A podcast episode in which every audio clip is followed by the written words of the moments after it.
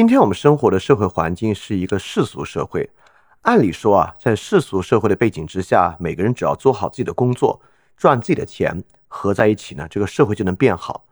但如果真这么简单的话，为什么在生活中有那么多别的东西，比如说爱国主义、环保、平权等等等等，所有这些东西合起来呢，又对个体啊提出了很多非常新的要求？既然是世俗社会，为什么需要这些价值在背后支撑呢？那么，既然有这么多的价值，为什么今天我们还有这么多的纷争呢？因此啊，现代世俗社会可并不是一个那么简单的东西啊，它是一个非常复杂的有机体。这个有机体内部啊，天然就存在着极其巨大的张力。那么我们在五一期间啊，阅读《马基雅维里时刻》和《自然权利及其历史》这两本书啊，其实呢，就是来比较深度的探索一下这个问题。这个呢，也能为二点零。第四章，我们了解十九世纪啊，打下一个非常好的基础。所以，我们今天生活的世界啊，看起来是一个很简单、很单纯、很世俗的世界，但其实不是。它里面呢，有特别巨大的矛盾和张力。这些张力呢，可不仅仅是学理性的，其影响着我们每一天日常生活的所有矛盾、对自己的理解和他人的共识与合作等等的事项。好，我们就来进入啊五一期间我们的读书活动。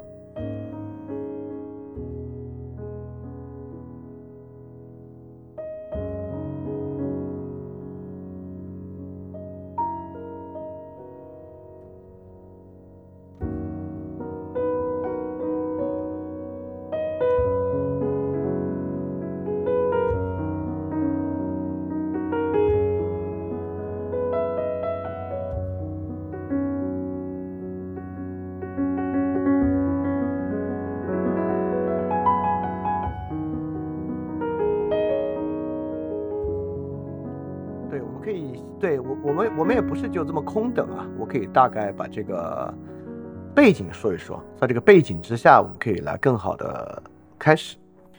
呃，首先啊，非常感谢各位来参加我们这个 Flip Read 的活动啊，这个是不定期的。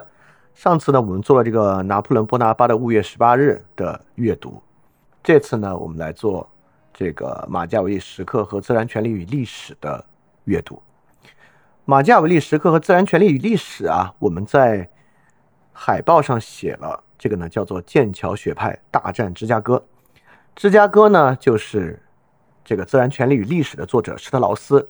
施特劳斯呢，他是这个芝加哥大学的这个著名的教授，而波考克呢，就是著名的剑桥历史学派。那么芝加哥这边呢，是一个经济学、政治学、哲学、社会学。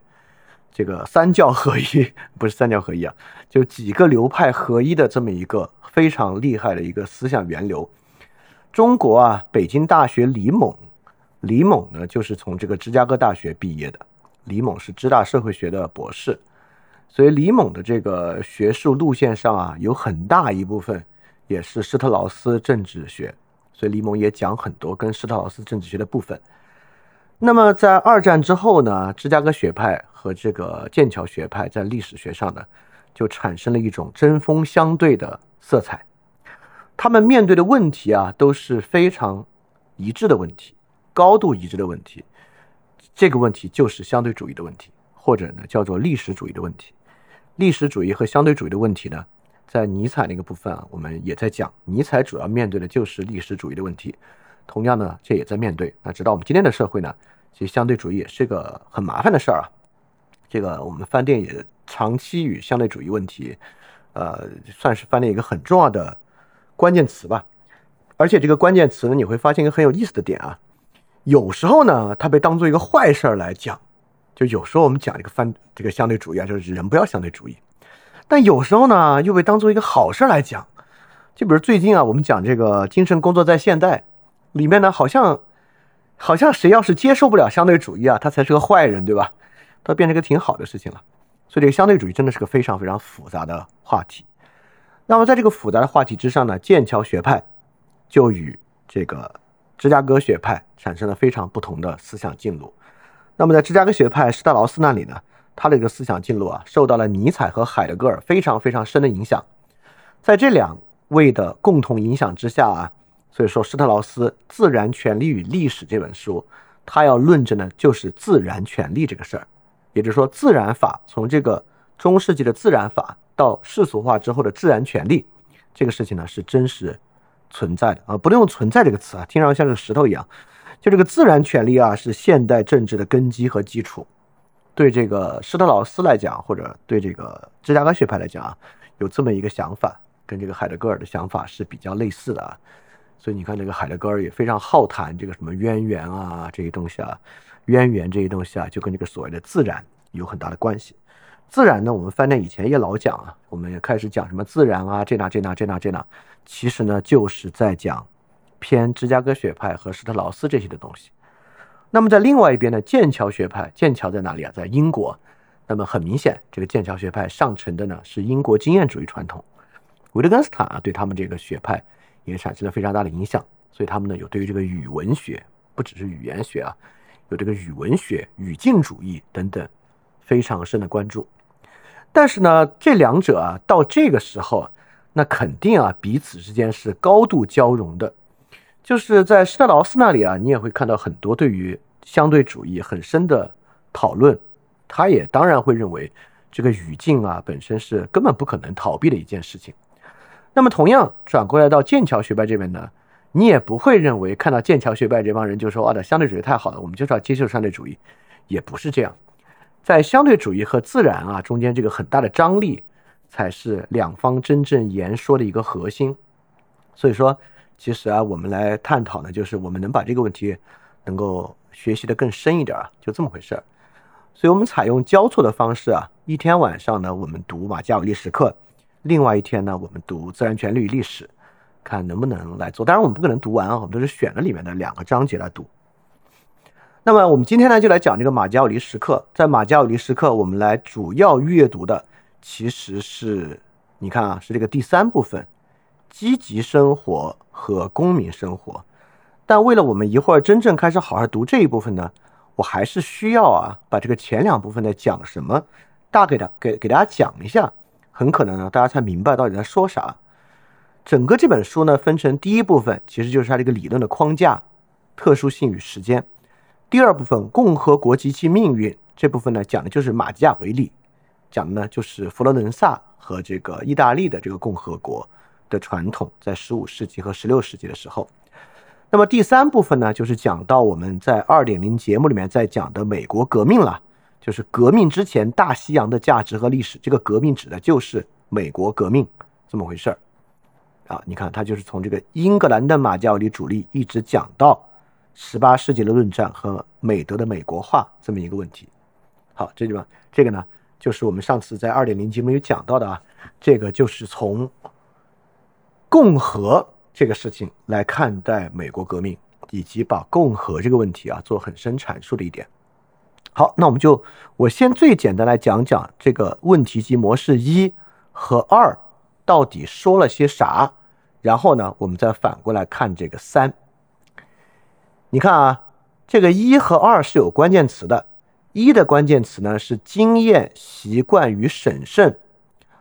二的关键词呢叫神意、命运和美德，然后三的关键词呢就是往前的一个推进了，叫做积极生活和公民生活。好，我们就来看看这说的是啥啊？什么叫经验、习惯与审慎呢？当然，这开始讲的就是共和制，巴拉巴拉巴拉巴拉巴拉。这里面呢，它的引入之点在这个地方啊，它是从英格兰法来作为引入的。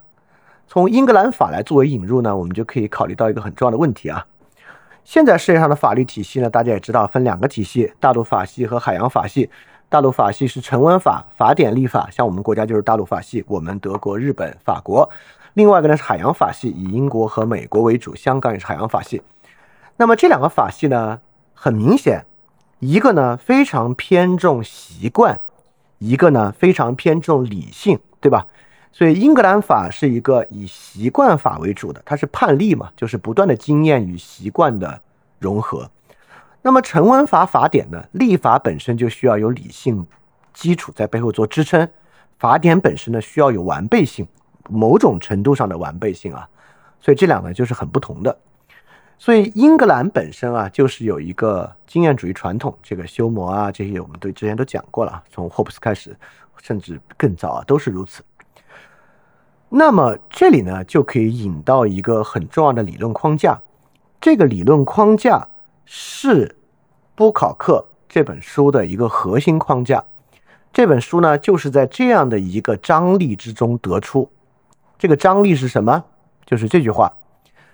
在这个福特斯库啊，去论证英格兰法律的时候，他把人类的一切法律分为两种，要么是自然法。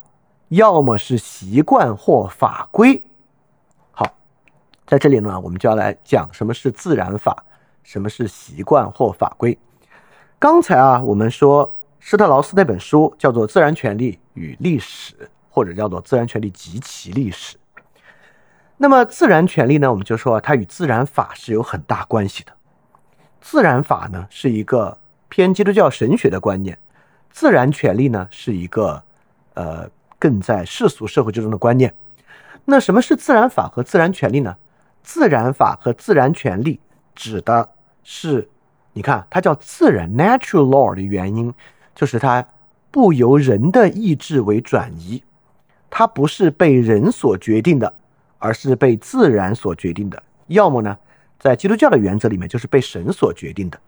那么在世俗的环境之中，那就自有其来源。这个来源是基本人性，是就是人的自然状态等等啊，都可以这么说。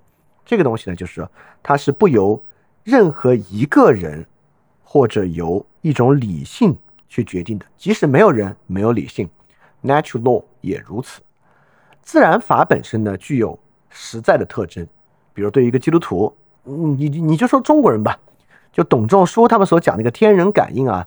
就天人感应之中的规律当然是实在的了，就不是人编出来的，对吧？就是不就就算没有人了，这个天人或者说天以及天本身的运行啊，也是实在的。呃，自然权利就就是另外一个东西啊，这个就有阐释的性质。我们到施特劳斯那里再说。那我们反过来看，习惯或法规是什么意思啊？习惯是什么呢？习惯呢，就是说它是由本身人的过去的历史决定的，对吧？习惯是被过去决定的，法规未必被过去决定。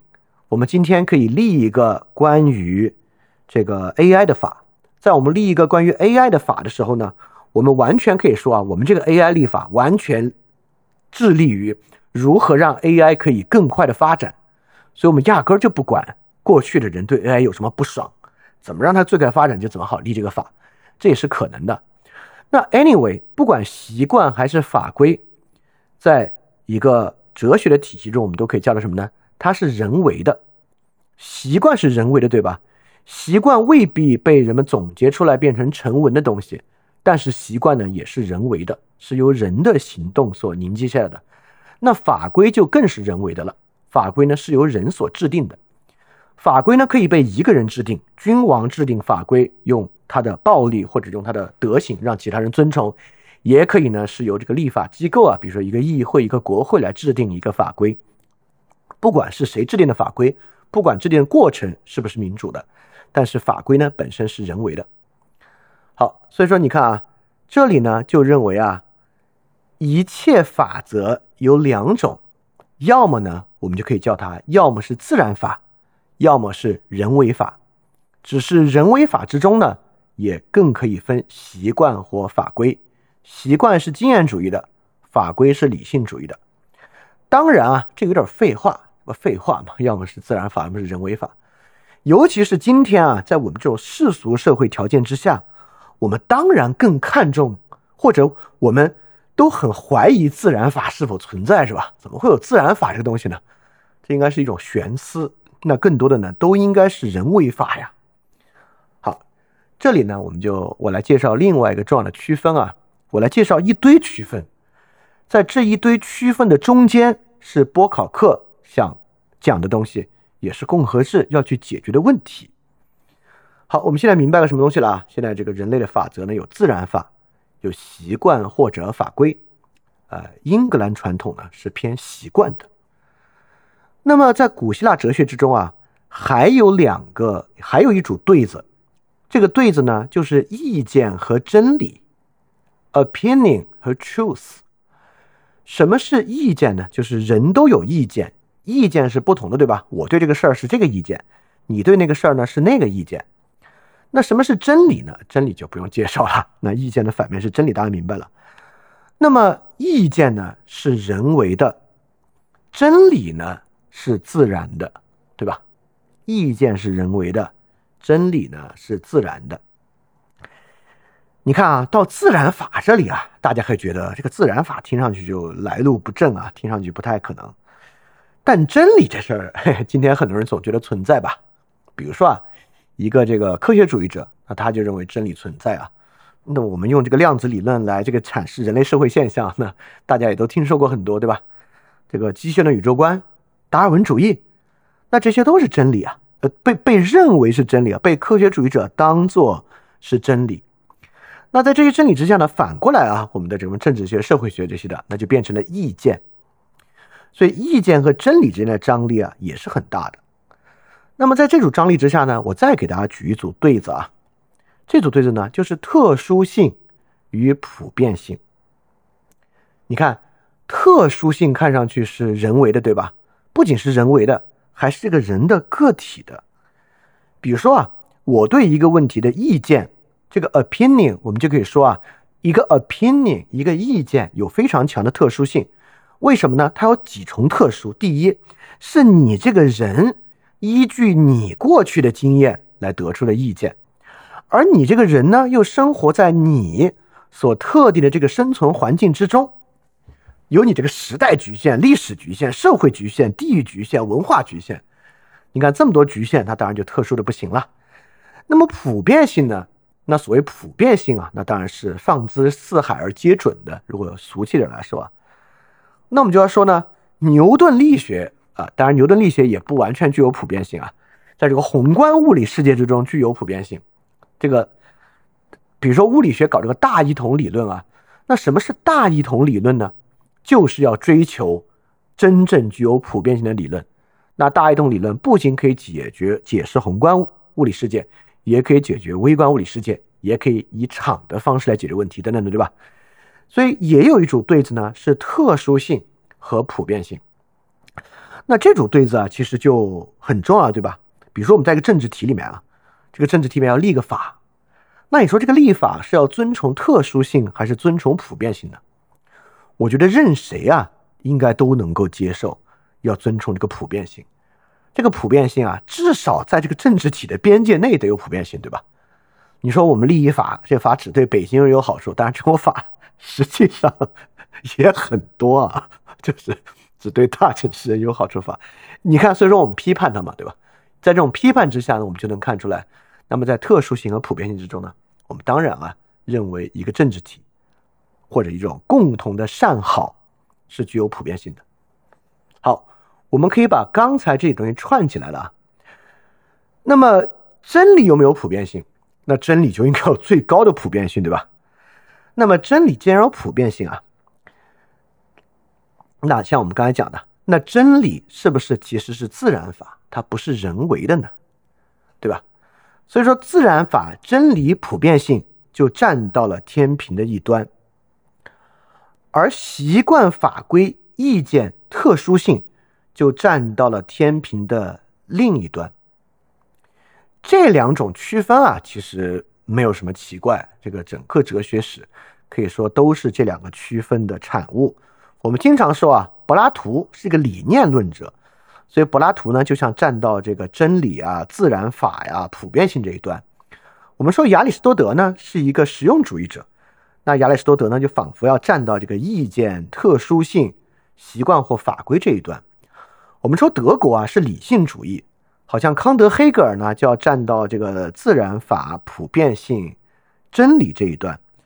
我们说英国呢，英美啊是经验主义、实用主义，这个休谟啊、维特根斯坦这帮人啊，好像就要站到这个意见特殊性、习惯或法规这一端，对吧？这个呢，这两种东西啊，在哲学史上当然都是高度存在的，而且呢，呃，也都各有很大的道理。而且呢，也都各有渗透。比如说康德，虽然康德是一个理念论者啊，康德相信理性，但是康德也不会否定感觉和相对主义本身的存在，等等等等的。那么所有这些英国的人啊，确实是偏重经验主义的，但是呢，也很少堕入到纯粹的感性论、感觉主义，对吧？即便是修魔，修魔呢也有演化社会秩序，演化社会秩序，既然是演化社会秩序，那么呢，其实也是高于社会中任何一个人他自己的利益和感觉的。比如说私密的《国富论》，其实也是相对主义的，对吧？他不认为有人。能够去诉求和了解什么样的方式对于最大的利益是有效的，他反而强调，只要每个人自己站在自己的意见特殊性的角度之上谋求自己的利益，那么整体的利益呢也能够得到很大的保全。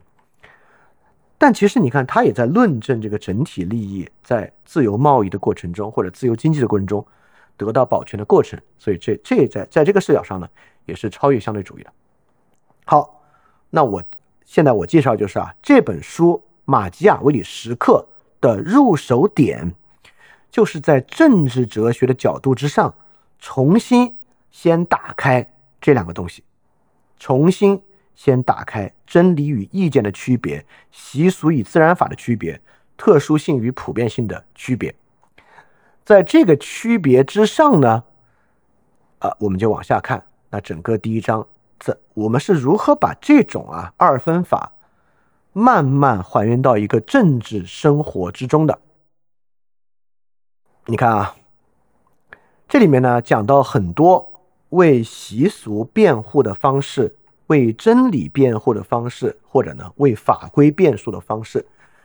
比如说为习俗辩护的方式啊，这里讲的埃德蒙·伯克，或者说英国的保守主义传统。那保守主义传统呢，就是为习俗辩护的方式。保守主义传统呢，并不相信人可以真正通达真理，不相信人可以通达真理这一点啊，其实是宗教改革前后在欧洲啊，因为神学所出现的一个潮流，对吧？这个我们之前讲过啊，现代性的神学起源，很大程度上是神学唯名论，就是在讲这个事情啊。正是在人根本没有能力通达理性的基础之上，所以说呢，我们习俗是好的，因为习俗在经验之上具有某种自明性。当然啊，习俗的自明性在现代社会受到了很大的挑战，而这个挑战也是对的。那比如说在习俗之中就有对于女性的蔑视，就有对于这个少数族裔的蔑视，我们就很难站在这个角度之上来论证习俗一定好，对吧？所以这个当然有很大的问题了。那么第二呢，也有人会论证啊，不是习俗好，而是法规好，对吧？比如说开明君主制，那开明君主制就认为呢，哎呀，普通人你又没有理性，对吧？你怎么能够了解一个事儿的好坏呢？而这个习俗本身啊，那习俗在一个大的共同体里面啊，这个习俗也各有不同，这有这儿的习俗，那儿那儿的习俗，这些矛盾该怎么样去解决呢？所以这些矛盾的缓解啊，就需要靠这个开明君主。那开明君主推行的呢，都是法规和法则。那我们呢，就要服从这样的法规和法则。啊，这个中国人听起来应该是最不呃最不陌生了啊。所以你看，也有很多东西呢，在去论证法规法则的价值。那当然，也有很多东西啊，在论证这个真理的价值。那比如说，在咱们国家推行法规法则的，就会主张这个法规法则真有真理性。啊，这个 Maximism 是一套主张自我具有真理性的体系，对吧？这个大家都从小学啊，也也也也也也都很熟悉了。这个问题啊，除了这三分法之外啊，就是主张习俗的、主张法则的、主张真理的之外，其实呢，还有好多背后的原因。就比如说啊，还会有一种呃相对主义和历史主义的起源。就是呢，这个所谓啊，这个第二天性，什么是这个第二天性呢？就说是这个人是一块白板，这个人啊，没有所谓的普遍人性，这个人啊，压根儿就是被他生存的环境塑造的。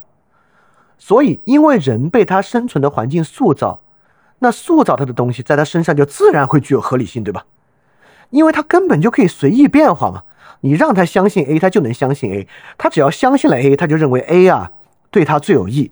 那么，只要有在一个共同体里面啊，百分之九十九的人都这么相信，他们也这么去做，也确实有可能就会对他们有益。那他就被 A 这个观念塑造了。所以 A 到底是一个习俗还是一个法则，它不重要，对吧？那重要的呢，就是啊，去改变这些人，让他们相信 A 就是最重要的。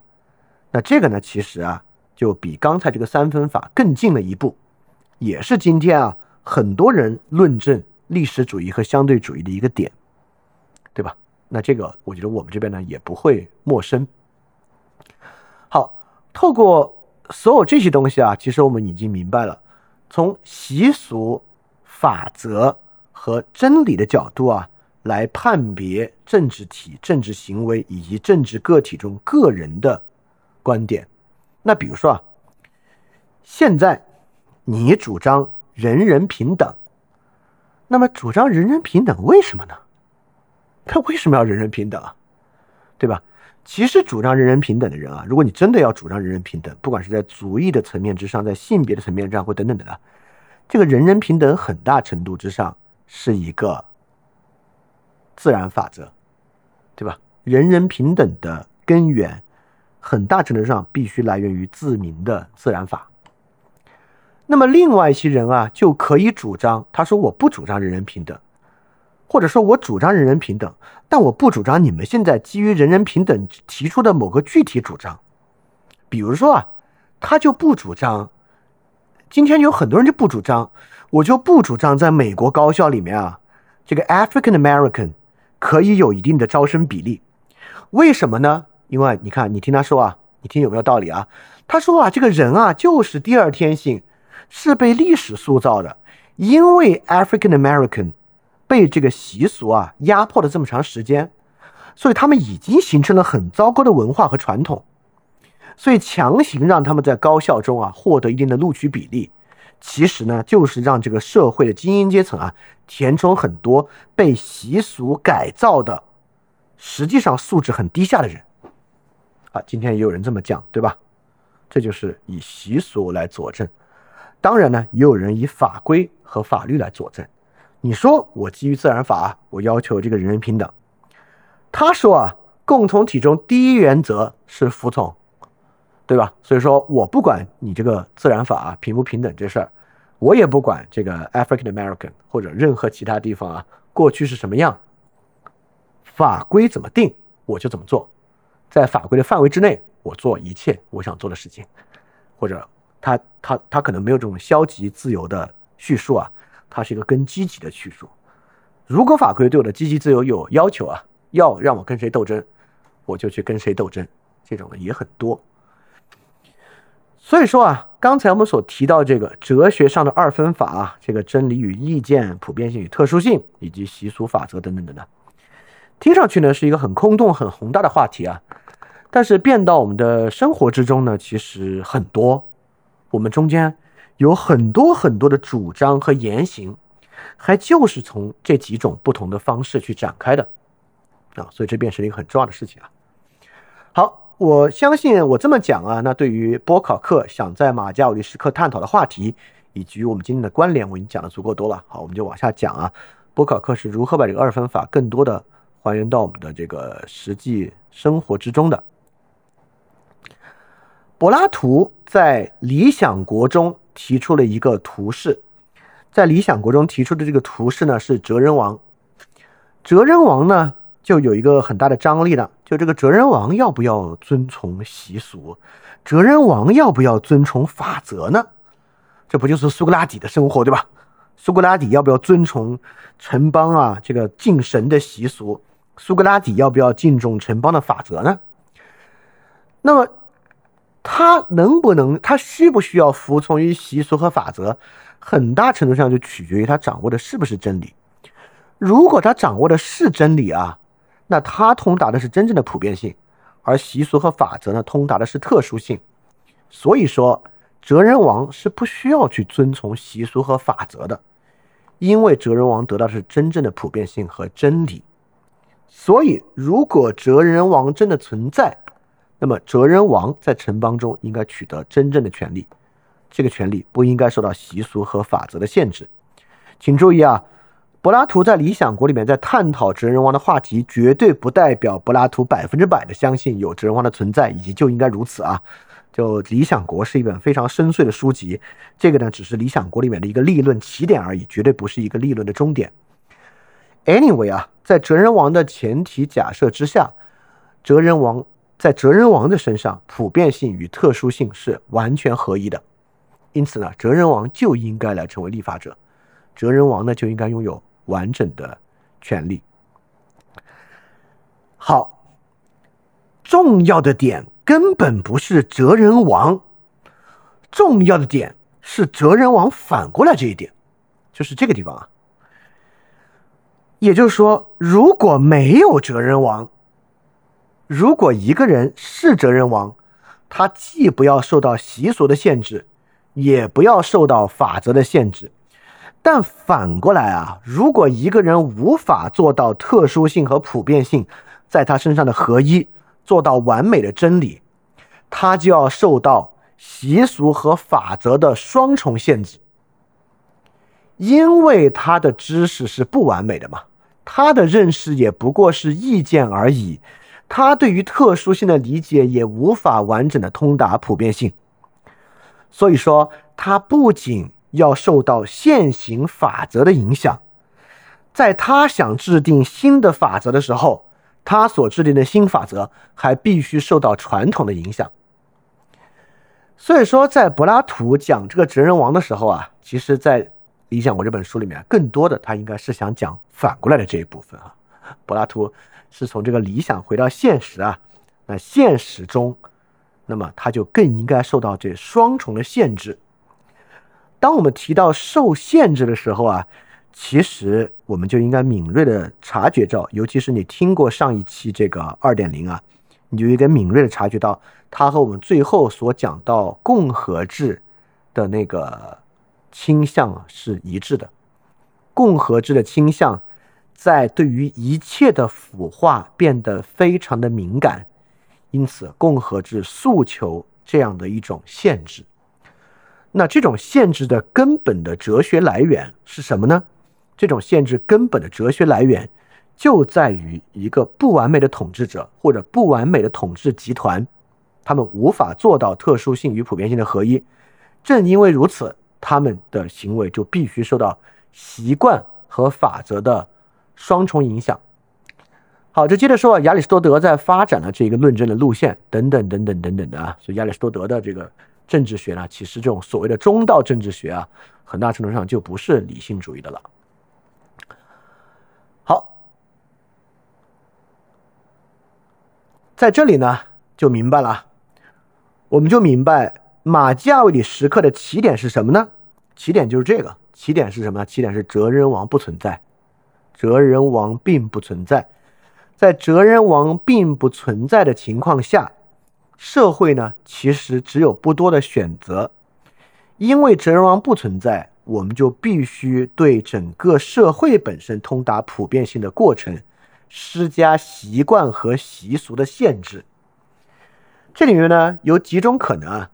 第一种，这个国王啊，这里想的国王和他那么顾问们，他们自己知道这个事儿，他们知道他们本身在这个理念上和这个理就是观念上，并不是能通达普遍性的，所以说审慎是一个非常大的美德。经验主义是一个非常重要的传统，这个呢就是英格兰的传统，在英格兰的传统之上，审慎和经验主义就作为了这样一种方式。第二条路啊，这个人啊都是不完美的，但是受到神祝福的人，哎，他是不是可能其实是完美的，对吧？那过去呢有君权神授，那君权神授啊，这个神啊。尤其是英国，当时英国国教，英国国教国王就是国教的这个君王嘛，包括教皇啊等等等等的，在一个传统的基督教社会里面啊，就这些人具有某种神力，这个大家是相信的。那中国其实古代你也相信皇帝具有某种神力啊，至少民间会有人这么相信吧？我觉得内内朝的人应该不会有人相信了，但民间至少有人会有此种相信。当然，在这个历史过程中上上下下，那也会存在一种方式啊。就是这里所说的这个御史秘书，就这些人呢，他拥有的确实是人为的，是人的记忆。但这个人为的记忆呢，是受到了恩典力量的加持的。因此，在这个恩典力量的加持之下啊，这些人虽然他本身是人，但是他的统治呢，可以通达某种普遍性。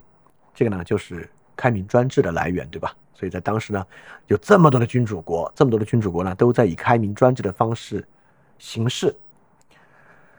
那么这两个方法啊，其实都是把这个世俗世界和神圣世界只抓里面的一点。比如说，我们只看这个世俗世界。那既然呢，那么如果那么如此之中啊，审慎就是最重要的美德。那遵从遵从经验，保守主义就是最好的方法。那么如果我们只抓这个神圣世界啊，认为这个君王具有某种神圣性，具有某种神圣价值，那自然呢，这个君王他就可以开明专制，甚至开不开明都无所谓了。他如果主张不开明才是真正的智慧，那就不开明吧，那就以他的专制来进行统治。这种御世秘术就进入到一个这样的情况之下。好，这就是第二部分了。第一部分是什么呢？第一部分我们讲了啊，从这个从这个哲学的最大区分，这个真理与意见的区分，往下看其在这个政治学中是一种什么样的状况，分出了很多不同的政体和治理形式，以及这个历史本身的局限。现在我们就回到这个神意、命运和美德。神意、命运和美德这一章呢，有一个很重要的概念，我们要抓住啊。这个概念就是时间。这本书的标题叫《马加维利时刻》，这个马加维利时刻啊，并不是一个纯粹的文学修辞。这个时刻是非常重要的，这个时刻就是时间观念到时刻观念的转变。好，我突然觉得啊，我们可以看大家有没有对于第一部分有没有什么问题。呃，没有的话，我们再往这个第二部分讲啊，因为我觉得讲完第二部分再往回，可能都已经忘了这事儿了。所以第一部分有问题，现在就可以打字打在这个评论区了。我们先把第一部分随便回答几个问题啊，我们再开始讲第二部分。因为呃，波考克这本书啊很难读，但是呢，一旦读通了，我得说它前后咬合很紧密啊，绝对不是那种散漫书写的，其实逻辑是很紧密的，只是这个写法真的是，呃，那个年代的人有这种。呃，魅力型写法习惯很差。好，这个问题啊，说这个哲人王不存在，到开明专制怎么连上了？这个哲人王不存在，这个开明专制不也不该存在吗？哲人王是一个世俗概念，开明专制中的神恩君王是一个神学概念。你请注意啊，我们这里讲的是十五、十六世纪的事情啊，今天没有人再会相信什么神恩君王这个事儿啊，但十五、十六世纪这是很有可能的。所以哲人王不存在。代表光靠人本身是不可能所谓通达真理、具有普遍性的。那反过来呢？其实就是说，这些人对于真理和普遍性的通达啊是神意神恩啊，是这一点啊。所以这个从哲人王不存在到开明专制是这样的一个过程。好，这个问题说如何论证哲人王不存在？呃，这问题很有意思啊，也很大。但我觉得，怎么论证哲人王不存在的，尤其是在实际的政治哲学历史中，如何论证哲人王不存在的，其实是一种历史经验。什么是历史经验呢？就是如果哲人王真的存在啊，那么他应该能够订立一部弥合一切矛盾与纷争的法律，他能够促使一个蒸蒸向上的时代。但是从古希腊到古罗马，呃，实际尤其尤其是古罗马，因为古罗马在最开始的时间观里面，古古罗马是一度是永恒帝国的，这个是被写在奥古斯丁的这个《上帝之城》之中的。古罗马在衰退之前啊，人们认为就又在古罗马的基础之上建立天国，啊，是有这样一种想法的。但是古罗马最后的衰退呢，就是这样一种世界观的覆灭。也就是说啊，就是在这个不断的相对主义和历史主义的进程之中，我们发现啊，这是一种嗯经验吧，就是从来没有发现过哲人王。那直到今天更是了。今天我们所谓的现代，我们讲的不就是这个呃没有价值预设的时代吗？没有价值预设的时代，也就是说，你非要说自己是神呢，都没有人相信了，那更就无所谓哲人王不哲人王的了。中国有过类似哲人王的想法吗？呃，有啊，但是，呃，有啊，就是天子就是哲人王啊。但是他跟哲人王的区别在这儿啊，就是西方这个哲人王啊，就因为这个希腊传统特别强调认识论，所以哲人王呢是以一种认识、哲学、沉思的方式通达根本真理的。那中国的这个天天子啊，这个天子本身它不是以认识论的方式通达的，它是靠阴阳调和通达的。天子每天吃几顿饭，什么时候吃，吃什么，在各个不同的节气干什么，他是透过他的实际，他是他也是个神人嘛，他是通过这种方式来调和的。所以你说有没有哲人王？没有哲人王，对吧？他其实嗯，他并不是哲人意义之上的。但是呢，他是这个天地阴阳调和的中枢枢纽，啊，是是这么一种角色啊。这个直到清朝都是干这个。为什么天子要主祭祀，对吧？祭祀就是这种阴阳调和的枢纽。对，那那如果这么说，中国没有哲人王，因为中国并没有这样的知识传统，中国并不强调知识，或者是并不强调真理性这一点吧。好，那我们接着往下讲啊。Anyway，大家现在应该已经明白了啊。这里呢，波考克提出的根本张力。是真理与意见的张力，真理与利剑的张力啊，听上去特别大，但是呢，在我们的生活之中一点也不大。我们发现，我们今天很多，呃，社会上实际的争论啊，不管是社会争论还是政治问题的争论，都跟这个张力有关。那么只提到这一点就没意思了。但你看第一部分他已经提到了，由于没有哲人王，他反过来需要受到习俗和传统的控制，以及在这个基础之下，在基督教的背景之下衍生出的。神恩君王和英国式的对于习俗传统的这个认可。好，那么呢，这里实际影响的是什么呢？那我们就要开始来说这个问题了。它实际影响的是一种世界图景啊。我们再次使用到了“世界图景”这个词汇，也就是在一个有神论的世界之中，世间没有哲人王。形成的是一种对于世界运转的世界图景。这个世界图景之中，关键就是神意、命运和美德。我们就来讲啊，什么是神意？什么命？什么是命运？什么是美德？首先呢，我们就引入这个时间的观念。什么是时间啊？过去的历史啊是没有时间的，或者说时间观念在历史之中非常重要。我们在讲中国历史的时候啊，其实也讲到过，中国历史呢也有这个时间延续的观念，五德始终啊，五德始终不就是一个循环性时间观吗？在五德始终的循环性时间观之中，才会出现西汉西汉王朝之末，连西汉的皇帝啊都认为这个天下应该不归我们这个汉朝啊，应该找人来替我们呢，这么一个观点。在基督教的世界之中啊，也是有时间的，是从人离开伊甸园开始。到终极审判为末，人离开伊甸园，代表永恒的结束，时间的开始；最终审判，时间结束，重归永恒。所以时间呢，就出现在这之中。因此，历史是什么呢？历史就是末世论之前，在末世来临之前的部分被称作历史。在这个意义之上呢？历史就拥有了时间。好，这个地方就很重要了啊。那么这种时间呢，很明显就有两种时间了。一种时间啊，是我们以末世为终点所看待的时间。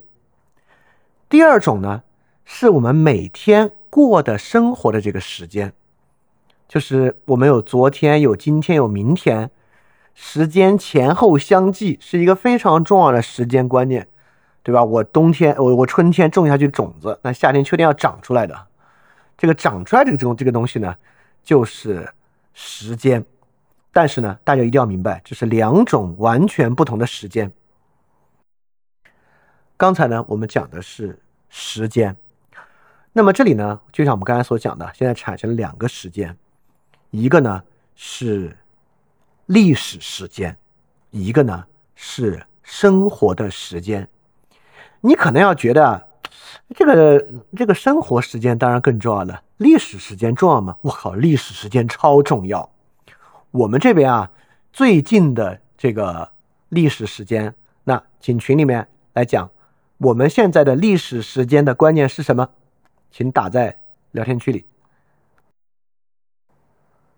既不是 pandemic，也不是 history circling，不是，哎，对对对对对，这个 Philip Christ 讲的对啊，我们现在历史时间观呢是 ever changing in ten decades。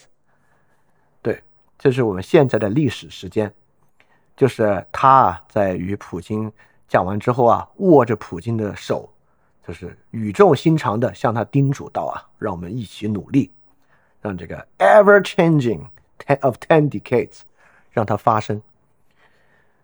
大大家不要笑啊，这就是历史时间。你看这个时间就与我们每天的时间前后相继的时间是不同的，对吧？这个时间呢，我们就收回到 Bocock 里面的这个关键啊。那这个时间呢，一定就要讲这两个时间有没有关系，对吧？也就是说，比较你看我啊，如果我是这个神圣罗马帝国的君王，我就出来说啊，你们每天这个时间啊，和这个历史时间是符合的，就是我们现在这个政策，我们现在国家啊，神圣罗马帝国做的这个事情，会让这个历史时间降临。对吧？我是君权神授，那你想啊，如果这个开明君主啊，他认为他是神恩君主，那他当然要把这个日常时间跟历史时间合一，对吧？对吧？那比如，比如说我是一个神恩君主啊，那我就认为我们这个神圣国家啊，是真正与这个神恩相关的，我就要做出一个主张，做出一个预言，在。我的统治之内，天国就要降临，最终审判就要来临。这就是为什么在两千年的基督教历史之中啊，一直在搞这个末日论的原因。因为只有主张末日论，日常时间才与神圣时间相连。但是呢，在基督教的历史中啊，著名的神学家，我们刚才讲的写《上帝之神》的奥古斯丁，他就有一个主张，他的主张就是啊。日常时间与历史时间的分离，他认为啊，这俩事儿根本就不可能是一个事儿。世俗的与神圣的是没有关系的，这是根本两个不同的事儿。这是从奥古斯丁之后做出的最标准的一个分离。从这个分离之后啊，我们就拥有了两个世界。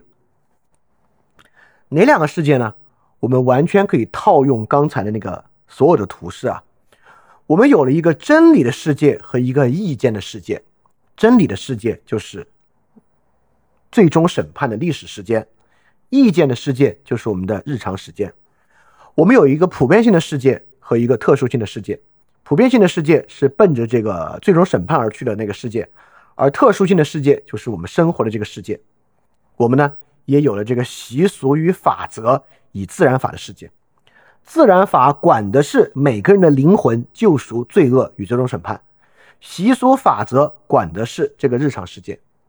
所以在 Augustine 之后，他就这样一分为二了。那么在这一章的论述之中，叫什么呢？他就分为了神意与命运的世界。神意的世界啊，就是这个历史时间走向这个最终审判的世界，而命运的世界。就是我们这个世俗的世界，而命运啊，命运这个词并不是 destiny，这个命运这个词呢是 Felix，是机运，其实更多的是机运的意思啊。这个机运，什么东西是与机运相关的？你看，所有古希腊悲剧其实讲的都是机运，对吧？就是人如何面对机运的问题。什么东西与机运相关呢？就是德性，也就是说，这里我们讲的这个德性啊，这里我们讲这个德性，并不是指虔诚这些东西，这里讲的这个德性 （virtus） 或者 virtue 这样的德性是与命运相关的。这种德性让人可以抵抗命运，就像在古希腊悲剧里面这样。神异的世界是一个属于前进的世界、虔诚的世界，而世俗世界被奥古斯丁所划分，这个世俗的世界是属于命运与美德的世界。具有美德啊，virtues 的人能够去抵抗命运的无常，或者叫时运的无常吧。所以这个德性呢，在古希腊传统之中啊，很大程度上这里讲了，就是政治与军事阶级的品质。它其实呢是这个 arte 这个 arte 我们之前讲过啊，这个 arte 它最终的词源呢是光的意思。这里指的是啥？就是指影响他人，能够影响他人的人，能够抵挡这个命运的无常。当然啊，讲到 arête，就跟这个。公民啊，就开始有点接近了，就跟第三部分要讲这个积极公民啊，就产生了关联。但是我们先不用跳那么快，跳到那里去。好，我们现在明白，你看刚才有两个世界啊，这那这那这那这样两个世界。好，现在啊，奥古斯丁把它分成两个，一个是神意的世界，一个是命运的世界。命运的世界呢是这个时运啊等等机运啊等等等等，在时运机运之中呢，这个德性变成了一个非常重要的东西啊，德性是与这个命运去抵挡的一个事儿。好，他接下来讲了很多这个命运跟德性的治疗啊，等等等等啊。我们今天主要是读第三部分，我们就快一点，因为就快一个小时了。OK，Anyway，所以说在后奥古斯丁的世界之中呢，政治的历史啊，就是世俗政治的历史，就是命运，就是这个命运。所以它其中呢，美德与跟它有关。但是呢，你看，不断有人啊，要把这个纯粹属于世俗的世界，变成与神圣的世界相关。对吧？你你可以想象啊，绝对会有人不断的要做这个事情。也就是之后为什么末世论那么多啊？这里面什么方式能够将这个世俗世界与神异世界重新联系呢？就是先知预言。所以先知的预言啊，是把这个神恩政治化，或者把政治神圣化，把政治的时间，把这个前后相继的日常时间与神圣时间达成连通。的这么一个事情，所以说什么呢？预言是把世俗时间与这个终极的神恩时间联系的事情。大家想啊，这个 ever change in a ten decades 是不是其实也是一种预言了，对吧？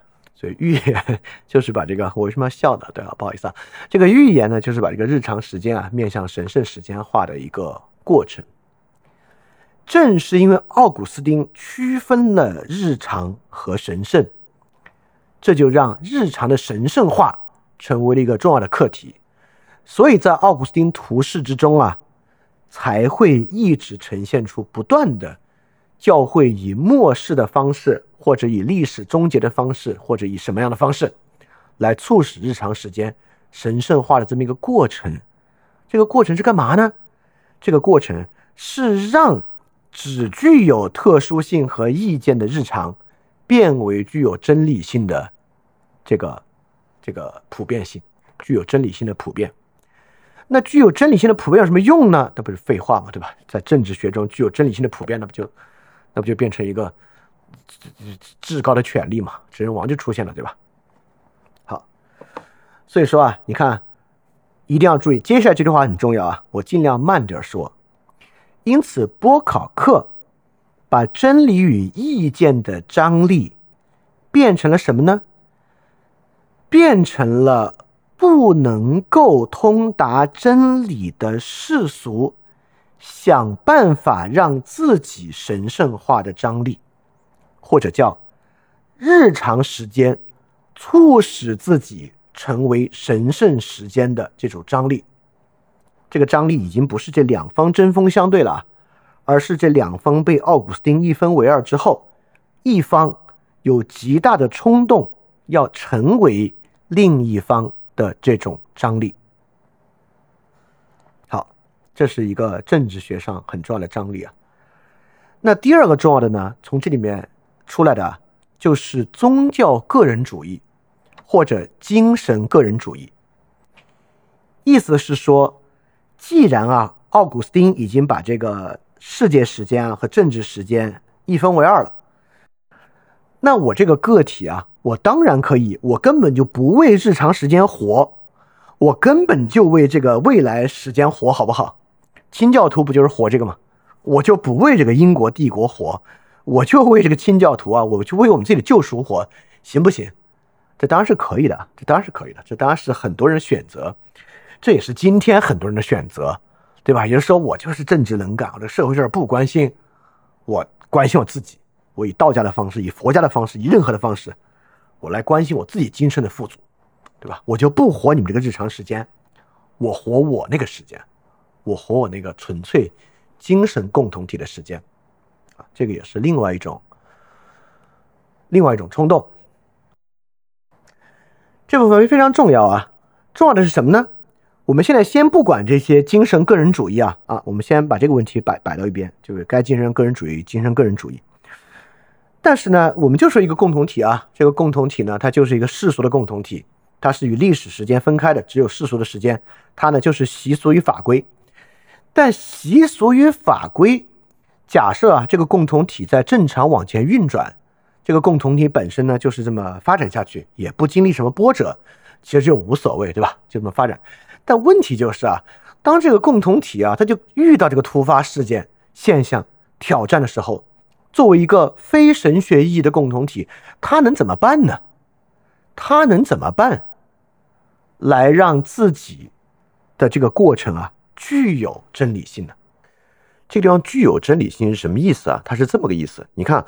我们日常生活之中啊，如果不发生任何变故的话，我们其实也就按着过去的生活模式一直往下活。我们生活中呢生一点小病，有时候靠偏方啊，靠过去的一些父母辈的说法，也就把这个小病啊就这么挨过去了，对吧？因为很多小病嘛，我们治疗的方法可以说就是靠某种传统。但一旦啊，我们任何人啊生了一场大病，也就像面面临一个挑战，那么这个大病呢，就是我们过去的习俗。我们过去的知识、经验和生活规则都没有任何可以对这个大病进行处理的情况，所以这个时候呢，我们就需要，比如说医生的帮助等等，那我们就需要对这个病本身的了解啊，具有某种真理性，而不是仅仅是一种说法而已，对吧？那么人尚且如此啊，对于共同体也是一样。那共同体呢，如果没有遇到任何挑战和问题啊，其实很多时候，比如一个村庄啊，都是按过去的方式来生活。那么现在村庄呢遇到一个很大的外界的挑战，那么它呢自然就需要超越意见的、具有真理性的东西来面对这样的一个处境。这里讲了几种方法啊，第一种方法，你把先知预言引进来，你引入一个类似于末世论的方法，让日常时间与神圣时间相连，我们呢就能够突破意见、习俗和法规。来获得一种新的政治共识。好，要么呢，我们把一切啊都交还给命运，我们就认为啊，这历史就是非理性的，对吧？就是命运。大家听着熟不熟啊？今天今时今日啊，也有非常多的人就是采用这个方法，尤其那些强调 acceleration 的人，其实呢就是这么一个方法，他们认为这个历史就是非理性的。不就是面对这个新的这个突发的这个处境啊，就让他继续下去吧，也是这么一种方法。那么第三种方法呢，就是我们刚才讲的这个弥合无哲学王的世界，我们强调啊这种治国秘术，叫 Arcana Imperia，就我们认为啊存在这么一种神秘的。不能够被普通人的习俗与意见所囊括的伟大的东西，它是能够带领我们突破现在的困境和现象。好，这三种路径啊是很容易被想象的三种路径。第一种路径呢，就是会成为这个神权与世俗权力一体的这个神权制国家。第二种方法呢，会。跟政体可能没什么关系了，会这个延续下去，但是一种完全无活力的方式。第三种呢，几乎呢会被走向开明专制，基本是如此啊。好，我们 经过了一个小时的时间啊，终于到我们要精读的这个第三部分了。好，大家你明白了？刚才我们讲了很多，应该我我现在总结一下啊，呃，这样我我我我我 OK，我我我不总结，我就多说一点。我多说一点啊，然后大家大家现在可以打问题了，大家可以把问题打出来，我们把第二个部分的问题问完，然后我们就来读我们今天要读的这个第三部分啊，积极生活和、公民生活。好，我这里要说一个什么呢？这里要说啊，刚才你看啊，我们这个世界分成两部分了，奥古斯丁一刀为二，分成了一个神圣时间的世界和这个世俗世界。那么我们就说一个个体啊，我作为一个个体，一个个体面对神圣世界。我要过一种什么样的生活呢？这就是古希腊认为至高的生活。我要过一种与世隔绝的沉思的生活，因为沉思是通达真理的。那基督徒也一样啊，我要过一个避世的生活，我要过一种个人修炼的生活啊。今天很多人也是这个方式嘛。我用这个方式完全脱离世俗的时间，进入到神圣时间之中。那么在世俗时间之中，我要过一种什么样的生活呢？这是第三部分要讲的，我要过一个积极的生活，我要过一个公民的生活，就是这部分了。好，大家来看第二部分有没有什么问题啊？这有个问题啊，说这个某人和女朋友说我们三年之后结婚，所以现在多赚点钱，这个算不算时间的神圣化？这个不算，对吧？那你说我们三天后要出去旅游，现在飞机票买了，要收拾收拾东西，这算不算时间的神圣化？不，你看啊。就这种预言是你自己的决定。你说我三天后要去这儿，要去那儿，我们要结婚，这是基于你们的决定。这种决定里面是没有真理和普遍性的，对吧？因为你可以给女朋友说我们三年之后要结婚，女朋友说哈三年之后的事情谁说的好啊，对吧？它是不具备神圣性的，它是你的意见而已嘛。所以这个怎么会有神圣性呢？但你知道我们讲那个 ever changing in the ten decades，哎，我今天一直给自己增加剪辑负担。这个 ever changing ten decades。这话说出来是有历史必然性的，这可不是，对吧？这这背后是有这个 m a x i m i s m philosophy theory 作为这个支撑的，好，第二个问题在问啊，这个非公民式的闭式的生活是一种自然状态吗？啊，这个问题我现在不用回答啊，这就是第三部分要去回答的问题，也是我们明天读的，就这个自然权利与历史要去回答的。但我可以把答案先说出来，不是。就自然状态不在那其中，啊，这个问题说这个，所以在精神个人主义这个层面之上，新教的为个人救赎而活，与佛教对世俗生活的退避是一样的吗？不一样，呃，不一样在于两点啊，就是佛教对于世俗生活的退避，很大程度上呢，还是一种认识论层面之上，就那个唯识论嘛。就是或者说佛教的空性嘛，那空性会认为一切都是有虚妄的特征的，世俗生活呢有尤其的虚妄特征，所以退避离开世俗生活是认识到这种虚妄性之后，对他的主动逃离，他不会认为那个逃离生活本身具有实在性，对吧？那个是不具有实在性的，因为一切皆空。但对于新教教徒在追求个人救赎这个问题之上，那个个人救赎的时间是具有实在性的，这个具有实在性很重要，因为只有具有实在性。才有什么呢？才有刚才我们讲的第二种张力，才有我们刚才讲的，我要不要把这个日常时间和神圣时间连到一起啊？对吧？比如佛教，我们说不可能，我们这想个办法，这个佛国降临，一切空无，不可能，没有这个东西啊。但在这边就经常有啊，我我们就再搞个末世预言，搞个什么时间性的预言，对吧？所以这个还是不太一样啊。所以刚才问题啊，因为是历史时间，所以过自己的避世生活是怎么联系上的？啊，是是这个是是这样联系上的啊。你看啊，现在时间呢分成了这个奥古斯丁啊，把它分成了历史的时间和日常的时间。历史的时间呢是一个终极的，是真理的，是普遍性的；日常时间呢是命运的，是意见的，是特殊性的。那么这个日常时间呢是一个政治的时间，对吧？它是主要体现为你的世俗生活、世俗政治生活。所以你就可以选择，我就不要这个生活嘛，对吧？我就完完全全去过我自己的这个精神的救赎生活，啊，就是因为它不一样嘛，所以是五月花号的人才去北美结成这个宗教小团体嘛，在那边过自己的生活，是这样的。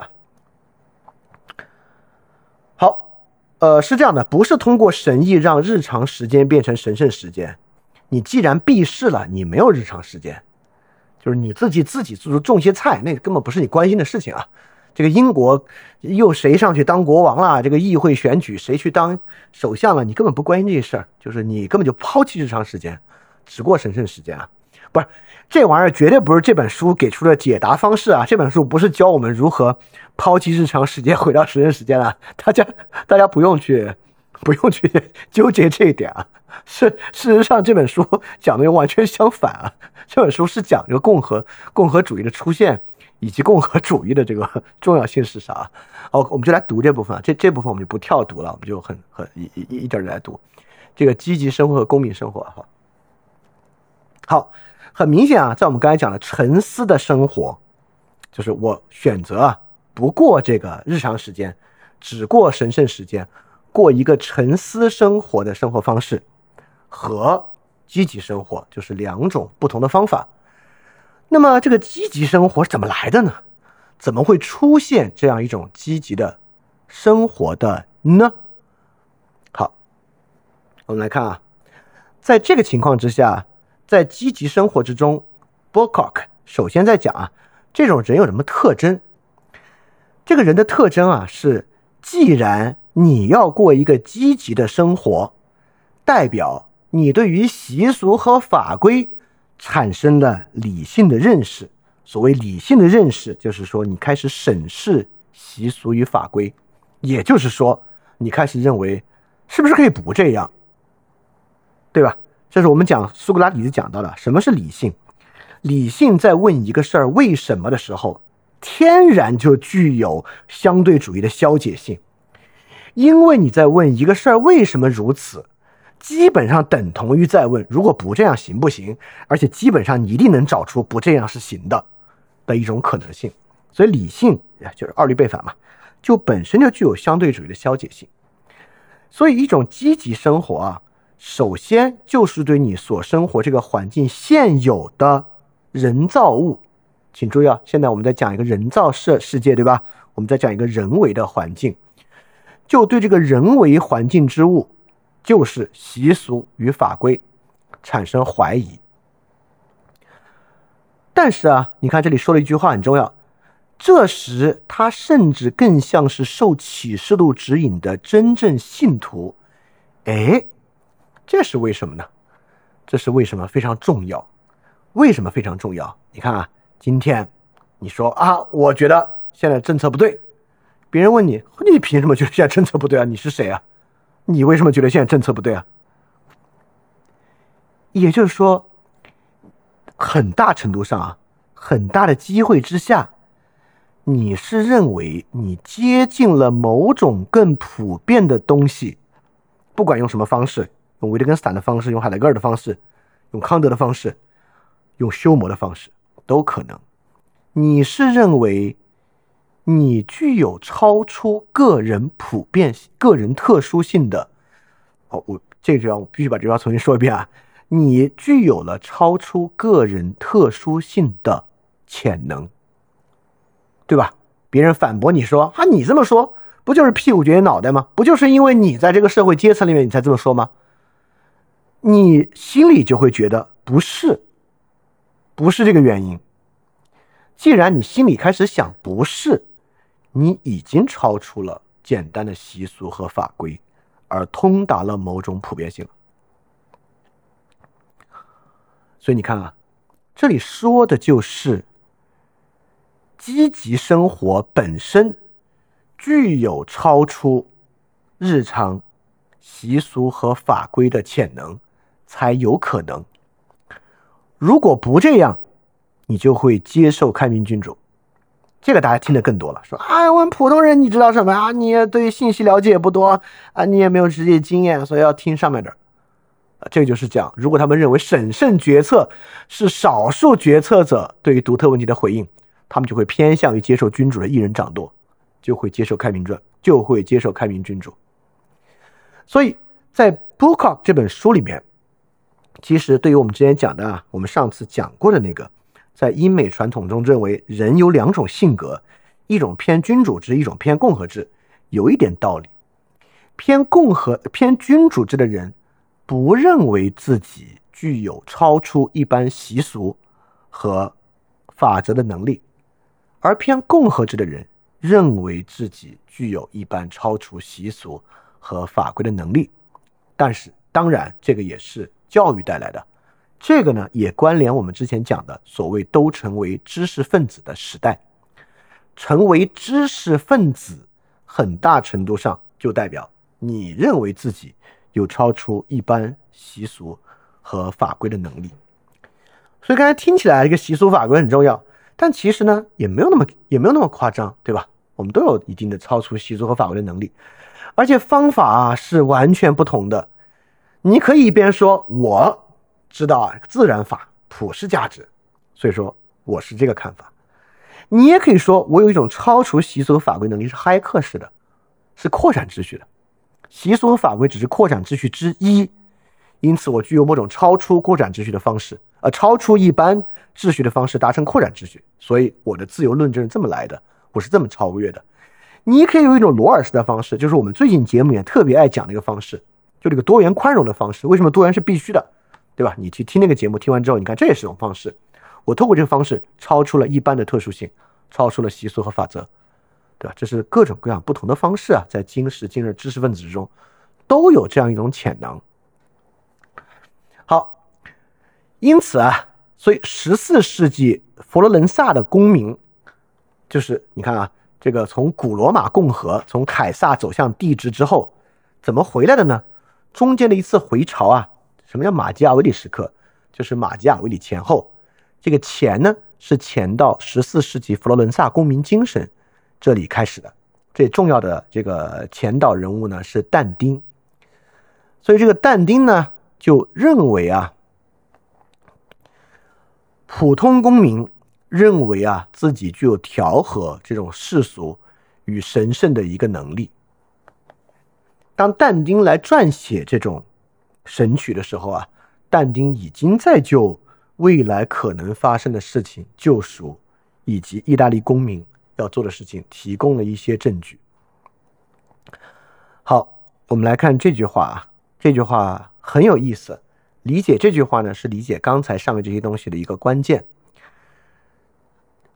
阅读过程中啊，凡是标红的部分，就是我直接讲；凡是标黄的部分呢，是大家可以一起想的。这就是第一个我们一起想的，也就是说，你要你要来提供这句话啥意思啊？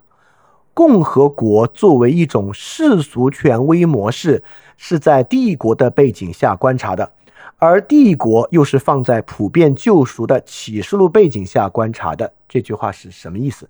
大家可以在评论区分享分享你的观点。什么叫做共和国是世俗权威模式？你看，所谓世俗权威，指的是刚才我们讲那个二分法里面那个属于习俗与法则的。是在帝国的背景下观察的，而帝国又是放在普遍救赎的启示录背景下观察，这是什么意思？如何理解中间的这句话？因为这句话对于理解共和制，对于理解 republic 非常重要。每个人都有自己判断的权威性和神圣性啊，不是，还不是这个意思。帝国与共和国。在此处的区别是什么？为什么说帝国是有普遍救赎的启示录背景？共和国处理帝国的场景，帝国处理天国的场景啊？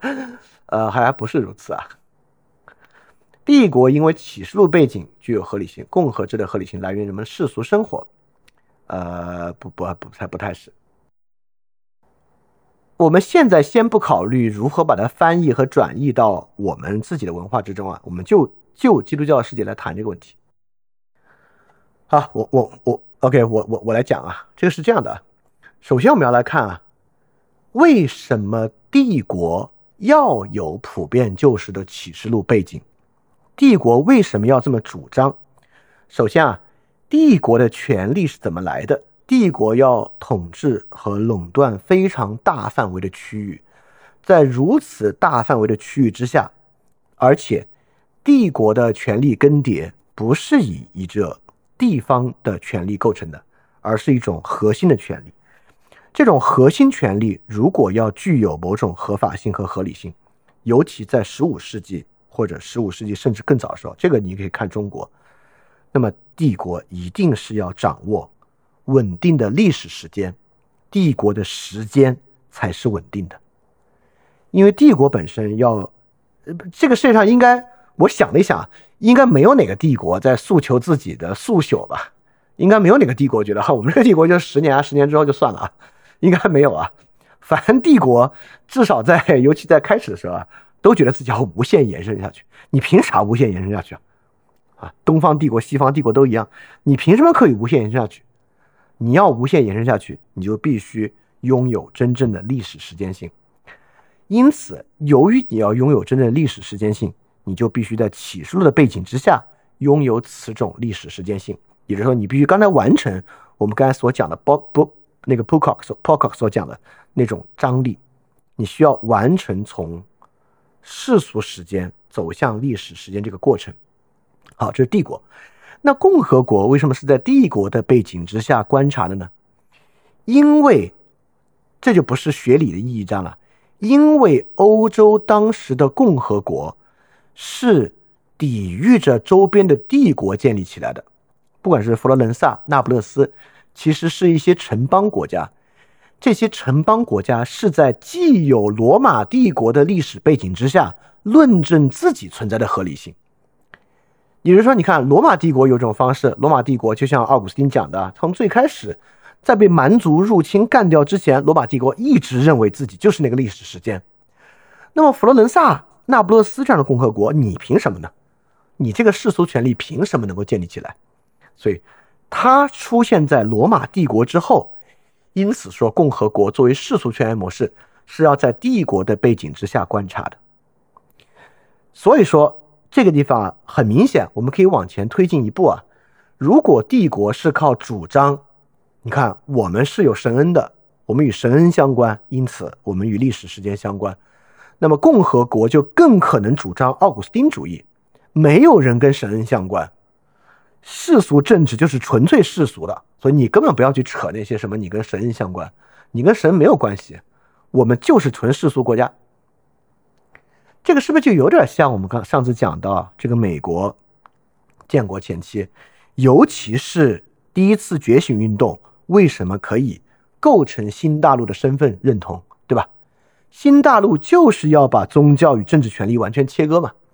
新大陆就是要在这个英帝国这个帝国把帝国国教作为这个帝国政治秩序的一部分，而第一次觉醒运动就是要在帝国的背景之下建立纯粹世俗的政治模式。所以共和国作为世俗权威在帝国背景，帝国在救赎的启示录背景，就是这么一个意思。好，Anyway 啊，这里讲这个但丁呢，其实本身呢。又是有这个帝国性质的，因为但丁时间比较早嘛，所以但丁那会儿其实他的这个思想观念之中很多还是一个帝国作为这个基本认识的。好，呃，因此呢，这里面有一个不同的部分啊，就是在但丁的这个神曲中和后来的意大利的共和国历史中，对于啊早期罗马帝国的人物其实是有很多不同的认识的。这个克拉。克拉在但丁这边呢是一个不太好的人，但是在之后的这个，呃，罗马共和国历史之中啊，这克拉变成了一个好人，包括刺杀凯撒那个人啊，在但丁这里呢不是一个好人，但在之后的共和国历史中变成一个好人，这种转变 b o c o c k 就能从中看出啊，就是从但丁的虽然已经具有了共和主义的萌芽，但依然啊具有这个帝国性质的思想，转向了一种反帝国的纯粹共和国的思想。大概是这样的，这个山东家克拉是谁呢？这个山东家克拉其实是罗马破败之后啊，就是在罗马的基础之上建立新秩序的一个人啊，这不是罗马早期的。好，所以说这个彼得拉克当然是文艺复兴的著名人物啊。这里在讲彼得拉克，就从克拉，就是克拉就是个罗马末期的煽动家，从这个煽动家所煽动的共和国理想之中，看到了意大利和世界恢复美德的预兆。好，这句话里面呢有三个不同的词啊，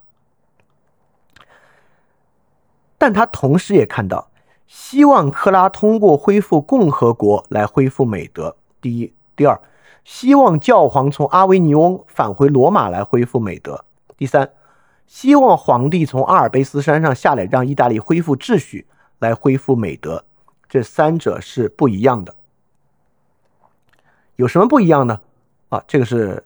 呃啊，对，我来问问大家，这三者我们刚才讲这么多，你们大家应该能知道吧？就是讲到这里都有有点像应试教育填空题的 程度了啊。这三者有啥不一样？从时间性上来讲，我 OK，我再次约束啊。从时间性的维度上来讲，这三者有什么不一样？分别对应了三种什么样不同的美德？对，啊，对，你看，所以说我就说嘛，它已经是个填空题的样式了。通过恢复共和国来恢复美德，好，我就这么说，通过共和国恢复的美德。是与无常的命运对应的阿列代。教皇返回罗马来恢复的美德是纯粹神圣的沉思前进的美德。帝皇从阿尔卑斯山下恢复的美德是帝皇作为神恩者，这个隐秘统治开明君主的美德。对这个回答的非常好啊，就是这样的三种不同的美德。那么。这三种方式在当时已经重新从罗马帝国的尸骸之上出现了，而人文主义者啊，在当时有一个特点，这个是这个波考克讲的，这句话很有意思。这句话不止很有意思，我觉得这句话很有启发性。人文主义学术的记忆，如我们将要看到的那样，在塑造古代美德的形象时太人性化。在塑造时间中的人生形象时太社会化，这就不会为先知语言的类型和符号留出太多空间。这句话该作何理解？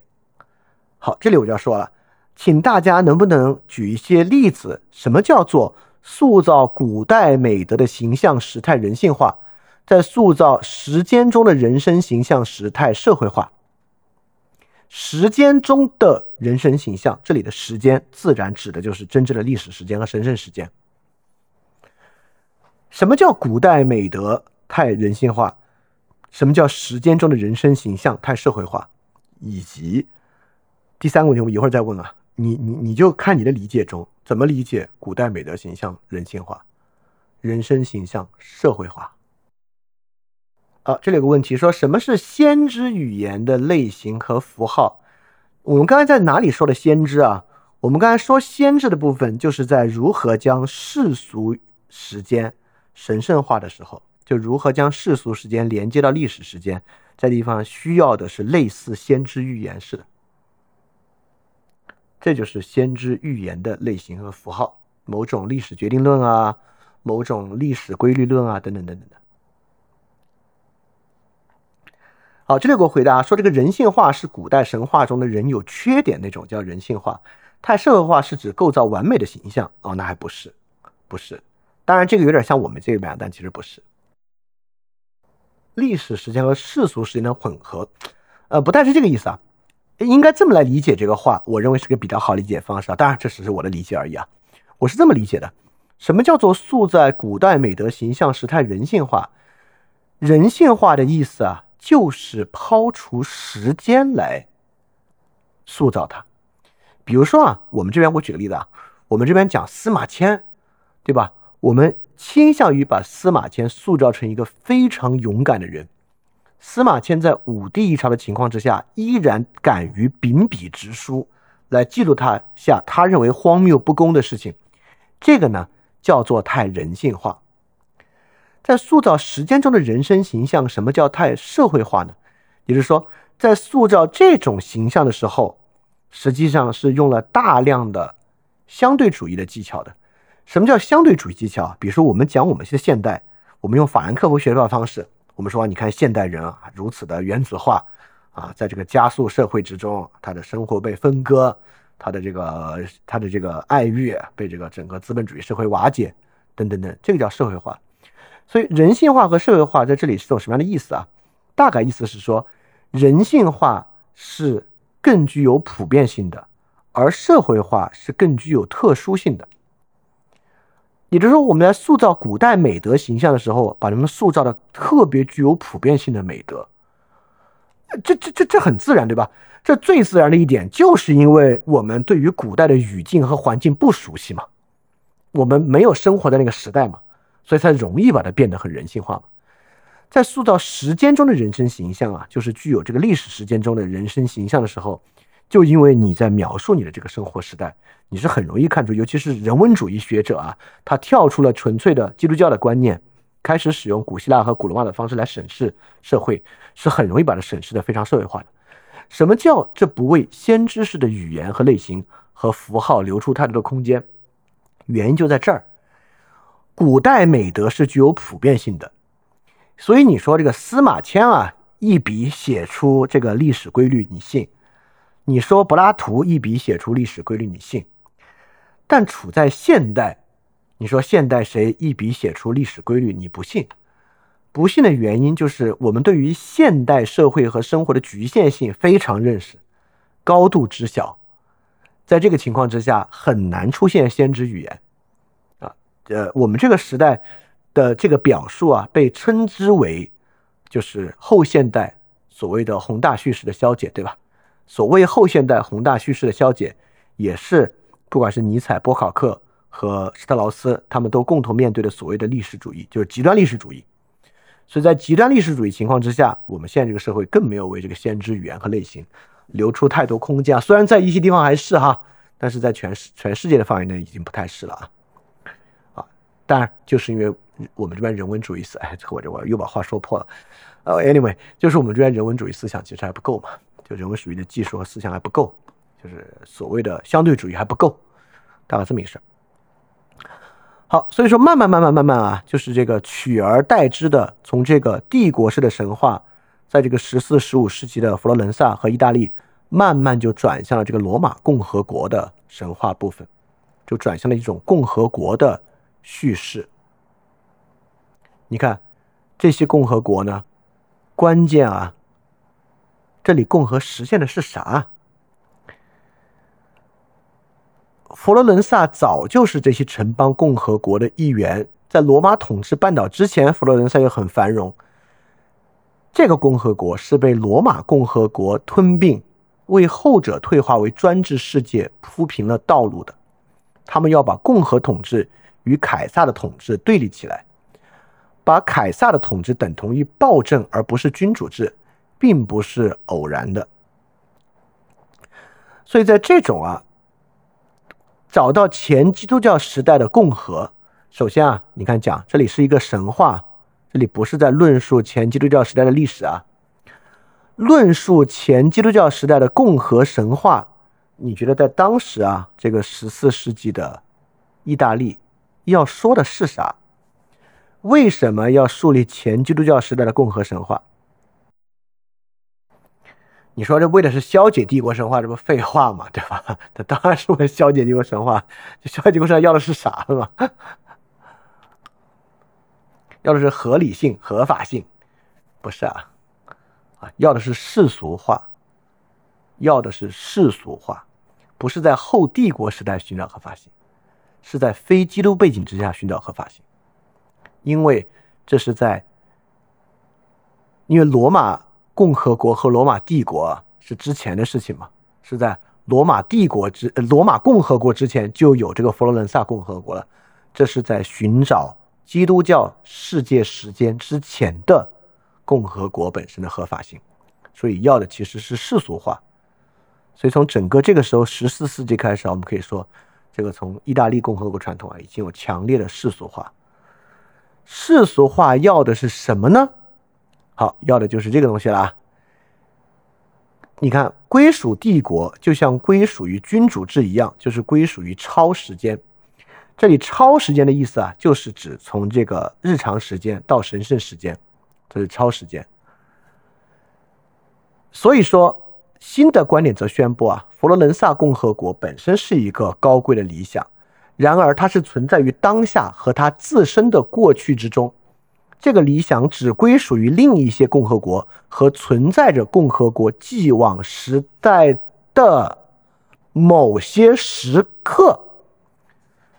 马基奥利时刻，时刻概念出现了，所以共和国不是超时间的，它不反映与自然的永恒秩序简单一致，它有另外的组织方式，将共和国和公民身份视为首要实现。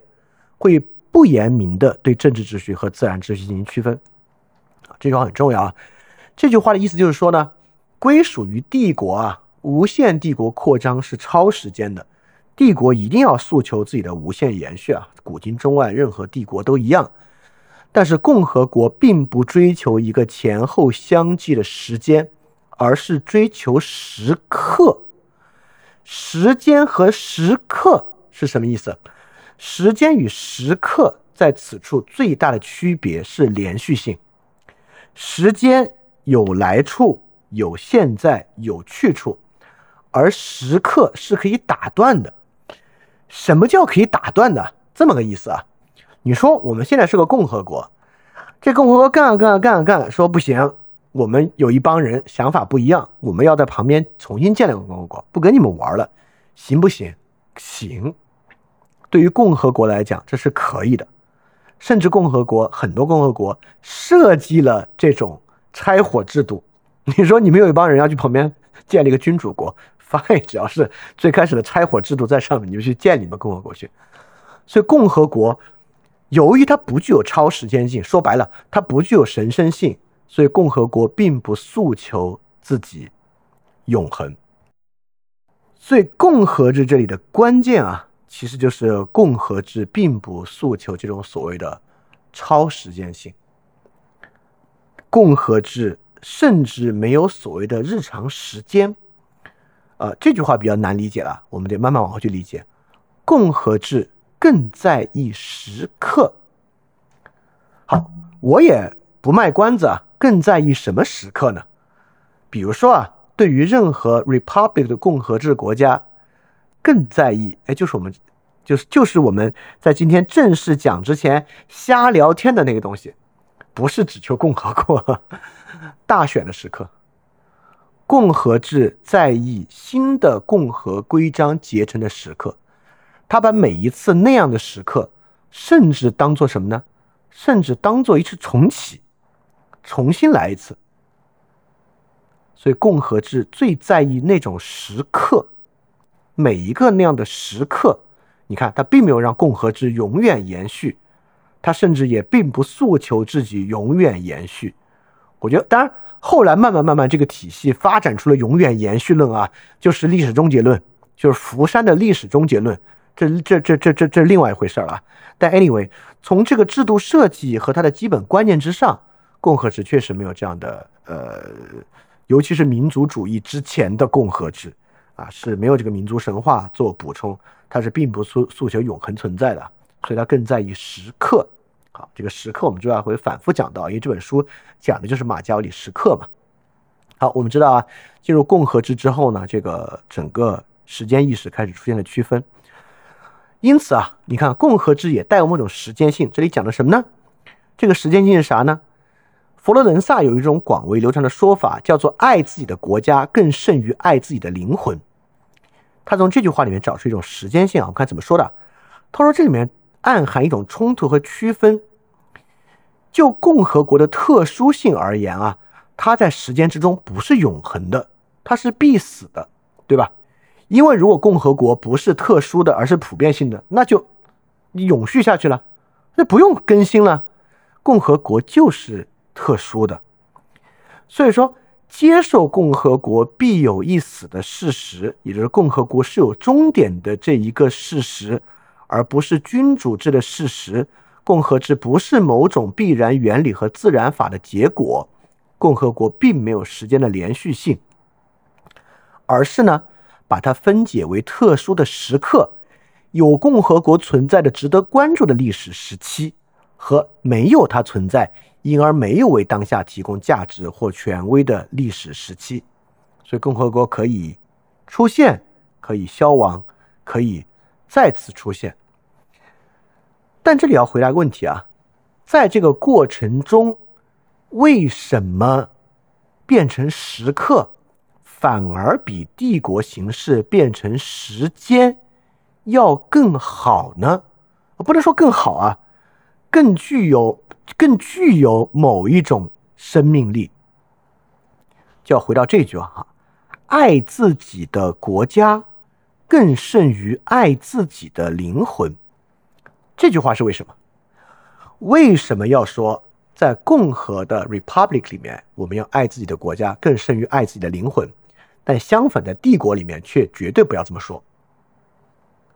你说天国要不要爱天国胜过爱自己的灵魂？我说针对基督徒啊，那肯定是这样的，但对帝国没有这个，但对共和国却有。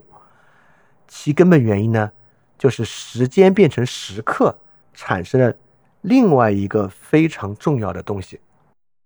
我们就从这里开始吧。呃，我中间我还是讲一讲，虽然说要回答那个问题是从这儿开始，但中间这两段我还是去讲一讲它是什么意思啊。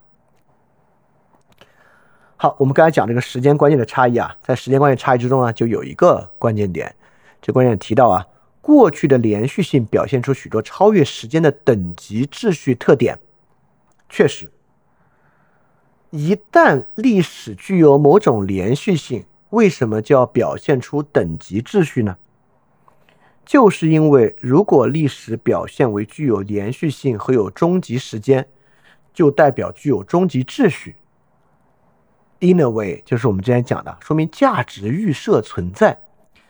那价值预设存在啊，在这个价值上，那就有远近之分，对吧？比如说基督教，你一旦认可啊，有这个这个时间在前面。那教士阶层无论如何比普通人的地位要高，对吧？因为他更接近那个历史终点嘛，他跟那个历史终点关系更大更强嘛，所以在这种地方呢，这个等级秩序是肯定的啊。因此，根据这个图示啊 b o o k o c k 认为，也就是说 b o o k o c k 认为什么十四世纪会出现马加里时刻呢？一个具有消极价值的时刻，却对当下具有积极的价值。共和国强烈意识到了它自身的连续性和传统。这个连续性是对罗马帝国的连续啊。好，这个连续带来了什么呢？带来了共和国本身从帝国秩序中脱离出来的自主。这个没什么可说了，跟美国五月花一样。从而呢，带来了一种根本的区分。就是回答刚才那个问题。刚才有个同学发了一个问，说非公民的避世生活是一种自然状态吗？好，我们就看这句话啊。进入共和国之后啊，投身于社会活动的积极生活和追求纯粹知识哲学的沉思生活，这两种生活的优越性发生了变化。什么意思啊？你看啊，我们先说共和国之前，在过去的时间啊。纯粹天国秩序的时间之中，对于清教徒来讲，或者对于纯粹的基督徒来讲，沉思生活重要还是社会生活重要？当然是沉思生活重要。对于古希腊人来讲，沉思生活重要，对吧？伊壁鸠鲁学派、柏拉图都认为沉思是最高的幸福，因为沉思才接近那个永恒不变的普遍的东西。在神学帝国也是如此啊。但是，如果我们纯粹世俗化之后，实际上社会生活更重要，这是为什么呢？啊，这里是需要论证的啊，因为这进入世俗化之后，你可以说什么生活都不重要了，也是有可能的嘛。今天很多人也是这么相信的，但我们怎么去论证所谓这个公民生活啊或者这个政治生活、社会生活更重要呢？所以说，就像对于历史的再评价一样，公民精神的重新发现。跟共和主义有非常大的关系。呃，这里呢，这个非常大的关系啊 b o o k o c k 呃，我我们有更直接的论证方式啊，但是我们还是沿着 b o o k o c k 本身的这个思路往下讲。b o o k o c k 依然非常关心人文主义技术这个事儿，在人文主义技术这个事儿之上。啊，这其实也很重要啊，就是因为我们如何从特殊性之中寻求超越的一个问题啊。b o o k 认为，人文主义者的特殊之处在哪里呢？是 philology，就是他对于修辞的记忆，或者我们用下面的词儿啊，语言学的记忆。人文主义者特别会做语言学。什么叫语言学啊？呃，我们中国也有啊，就是训诂。什么是训诂呢？就是能够回到这个词的历史情境之中，明白它是什么意思。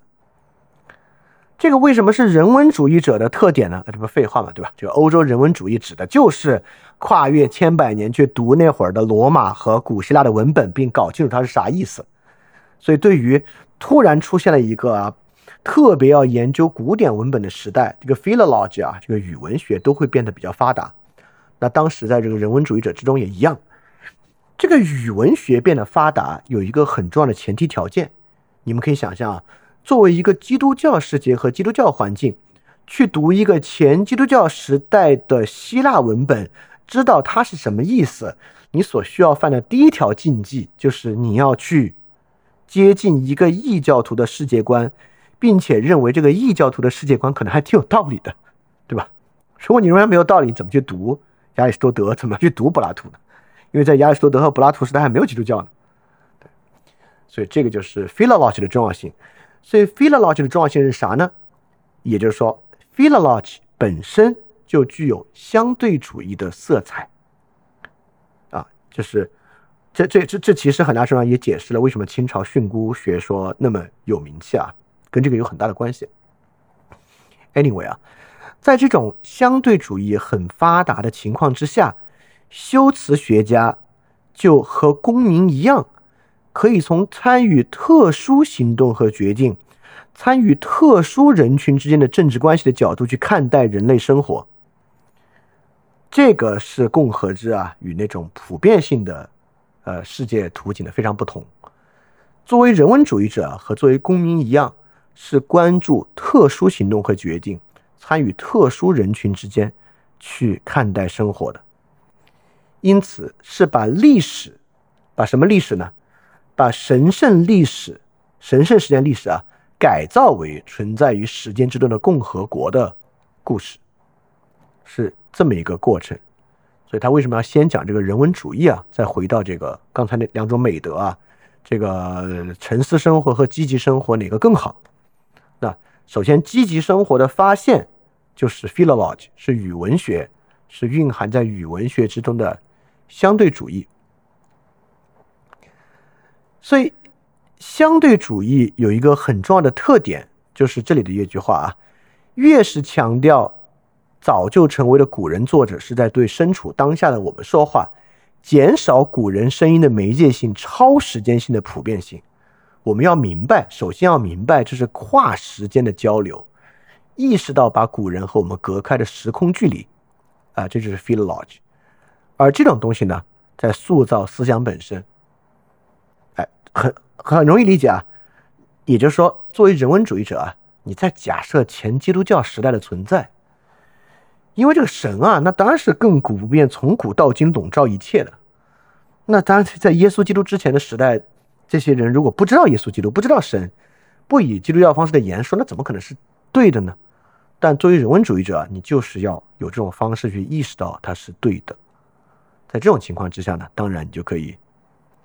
找到很多相对主义的点，而而而而而而啥呢？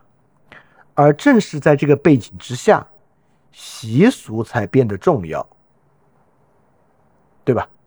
正是在这个背景之下，特殊的东西才变得重要，具有特殊性而非普遍性的东西，慢慢慢慢变得重要。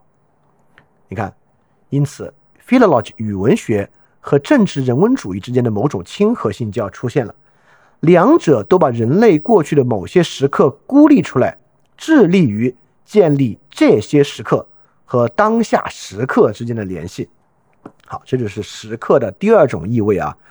时刻的第二种意味就是这个历史进程啊，不是从前到后的线索最重要，这中间有好多时间不重要，就这点好多时间根本就是瞎搞。这中间有一些时刻非常重要，而这些时刻的特殊状态是最关键的东西啊！这也是从时间观念到时刻观念的这个特殊性啊，这是人文主义者的一点啊。这里还有一个啊，跟古人交谈带来知识，是与跟公民交谈带来决定与法律联系在一起的，他们都发生在特殊的人之间。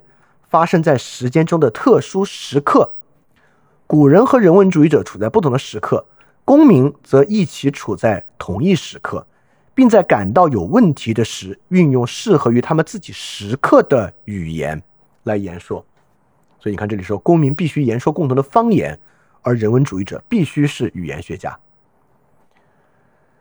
所以，并不追求时刻与时刻之间的共性，相反，更多看到时刻与时刻之间的差异性。这是世俗化的一个重要特征啊！世俗化呢，就是放弃对于亘古不变普遍性的那种关注，更多的看到彼此之间的差异，并以这个差异为基础。来往下开展，这是共和主义的一个很典型的特征啊。所以说，呃，等一下，等一下在哪里呢？所以说，不是说在这里啊，好，我们就一切进入相对主义历史主义就完了。这里有一种非常特殊的路径回归普遍性，而且正是这一步回归普遍性，或者向普遍性的靠拢。让沉思的生活和积极生活的优劣凸显出来。你看啊，刚才我们讲的这种语文学对时刻的强调，既没有回到经验哲学的简单实在论，也没有采取只能认识特殊因素的相对主义立场。人文主义并没有放弃存在普遍认识对象的观点。他们是怎么？去认定的呢？认定方法是只有通过处在特殊时间、特殊地点的特殊人的工作，才能知道这种确定性或合理性的存在。因此啊，他试图通过对柏拉图的方式啊，创造性的认识特殊性，来通达某种普遍性。而且这个普遍性呢，就是在特殊时期的工作带来的。工作在这里有非常重要的一点啊，沉思是不需要和人交往的，不需要影响他人的，对吧？沉思就像数学家一样，数学家证明一个原理，不需要和他人交谈，不需要实际影响他人，你证明到了，你只要数学底子够好，你坐在家也明白。OK，我攻破了费尔马大定理。我证明了哥德巴赫猜想。那我问大家一个问题啊，请举一个例子，什么叫做上面讲到的啊？什么叫做只有通过处理特殊时间、特殊地点的特殊人工作，才能超越特殊性，通达某种普遍性？请大家举一个实际的例子。自然灾难时刻。嗯，不典型，嗯，不是典型的这个时刻。我们再等一个答案，还有谁？哎呦，不呀，哎呀，我就我就我就不给自己增添这个审核负担了，也不是。哎，大家想复杂了，是这个时刻。现在啊，有两个人吵架，吵得不可开交，公说公有理，婆说婆有理。你上去说了一个道理啊，公和婆都认为，哎。你这个好像 比我们这个道理要多一点儿，好像在你这个视角之下，我们俩这个矛盾不存在了。接受你的调解，就是在这样的时刻啊，你认识到你具有普遍性啊，就这个时刻。也不光如此啊，还有好多，比如说你做了一个企业，你这个企业要跟企要跟好几个企业一起合作啊，你们最后弄了一个企业联合，然后推出了一个什么东西，在这样的时刻，你发现哎。好像我这个想法是一点具有普遍性的想法，这就是为什么 Steve Jobs 的想法好多人觉得具有普遍性，因为他成功嘛。也也就是说，你看啊，成功具有说服力，本来应该是一个没有道理的事情。成功根根本根本原因可能就是因为运气好，对吧？成功怎么会有说服力呢？但有时候成功真的具有一定的说服力，就是因为一个成功的例子啊，尤其在商业社会中成功的例子。其实代表它具有某种普遍性，因为商业社会中一种较大的成功，代表它塑造了很大的共识。不管是它聚拢了共识，还是它塑造了共识，这其中是有很强烈的普遍性的。好，这里有共识的时刻，这个普遍性啊，呃，当然你会有有困惑，当然。这里普遍性有大有小，对吧？你说共识，那司马南还聚集了很大共识呢，那司马南有普遍性吗？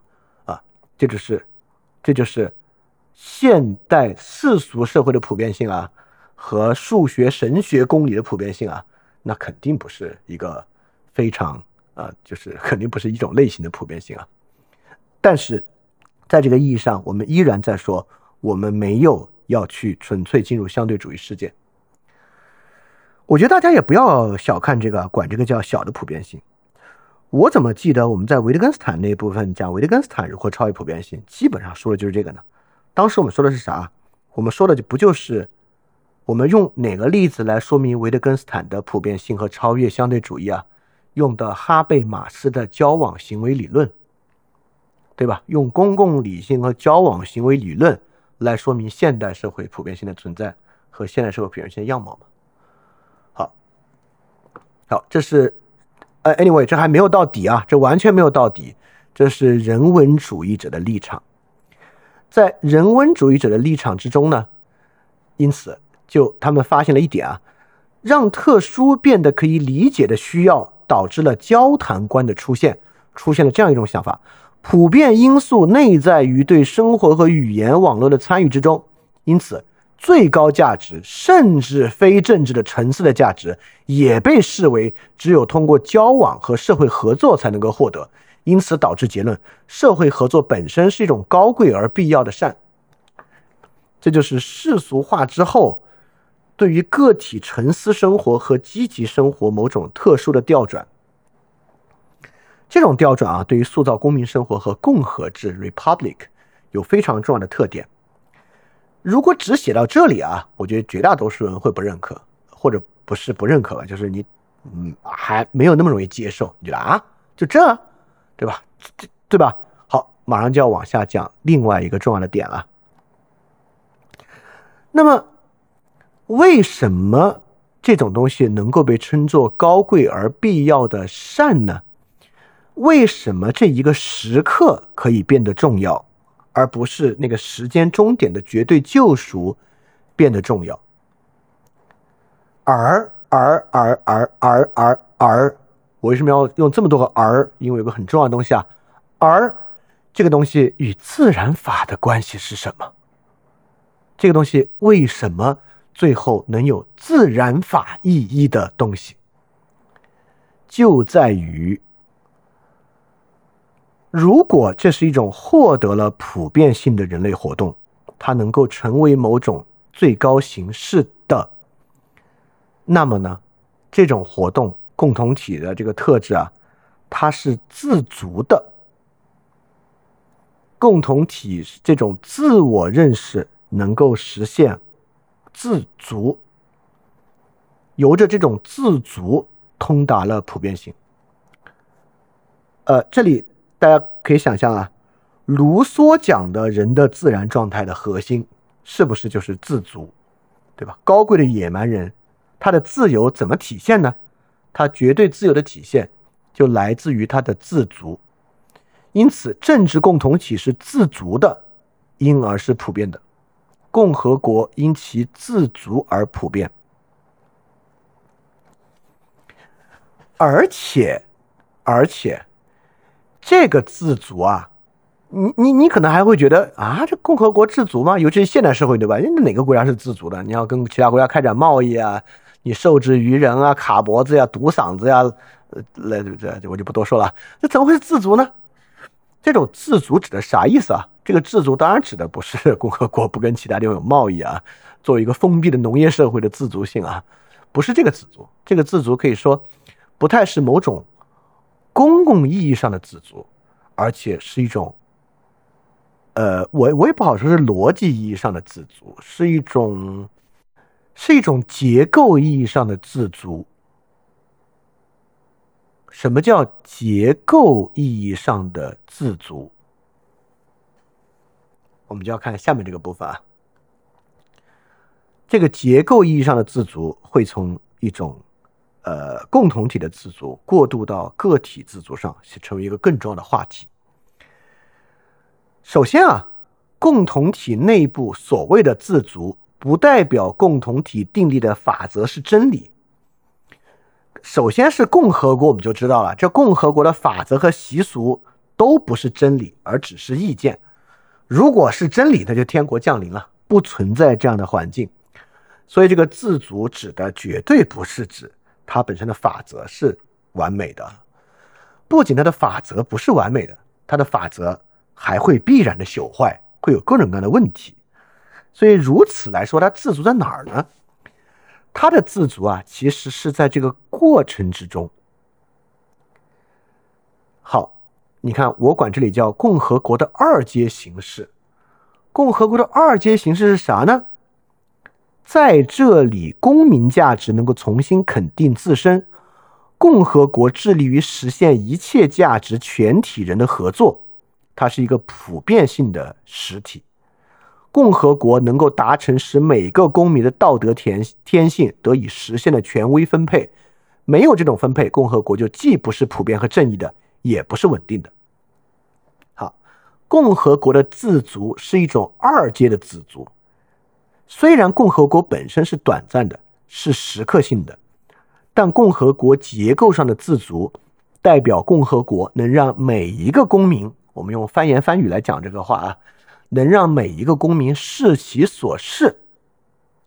好，我马上来讲啊，凭什么？那共和国凭什么能让每个公民视其所视，对吧？哪有那么伟大？这个部分呢，就要从亚里士多德开始讲了啊，就是这第二部分，他也开始讲亚里士多德是政治学。在亚里士多德的政治学之中呢，有一个点啊，在说明为什么共和国真的具有这样的性质。分两部分来说，一部分先从个体来说，第二部分先从共和国来说。从个体上来说，是大家过去非常熟悉的，熟悉的是什么呢？就是我们讲尼格马可伦理学多次讲到过。在尼格马可伦理学之中，最关键的那个善是什么呢？那个 f o r n e s s 对，是 f o r n e s s 对吧？是实践智慧，对吧？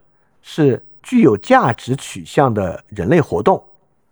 也就是说，人个人的善啊，个人的实践智慧 f o r n e s s 取决于人们互相结成的共同体之善，而你在共同体中的实践来通达这个善。这个是我们之前讲过的啊，这个就不多说了。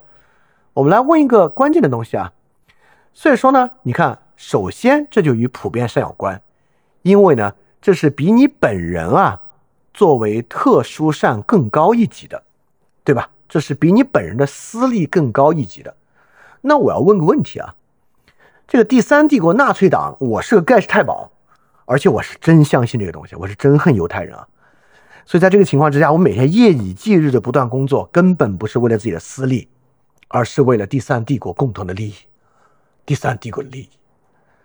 我能不能据此主张，我超越了特殊善，通达了普遍善，我再进行实践智慧？当然不能，对吧？这能还是能还还得了了？我就要问，不能的原因是什么？不能的原因是什么？我为何不好说？我通达了普遍善，这个问题不是我临时起意问的，这个问题和下面要讲的亚里士多德的政体部分有很大的关联，我才这么问的。啊，对，就是这里讲的，因为我们今天对第三帝国历史比较狭隘的了解，我们认为啊，第三帝国里面德国人都可团结了，都可喜欢了，只是排除犹太人和欧洲其他人而已，还真不是。我们细节了解第三帝国历史啊，那第三帝国内部德国人因为触犯啊与惩罚犹太人相关法律被关的人十万不止，对，所以当时可不是德国内部结成了日耳曼民族的这个大团结啊，德国内部迫害那强强的不是一星半点啊，当时有很多很多人都出了这样的问题。你看海德格尔嘛，他去当那个校长，那么学校里谁其他人谁看得起他，对吧？他后来他后来自己也看不起自己，退回来之后大家不还讽刺他吗？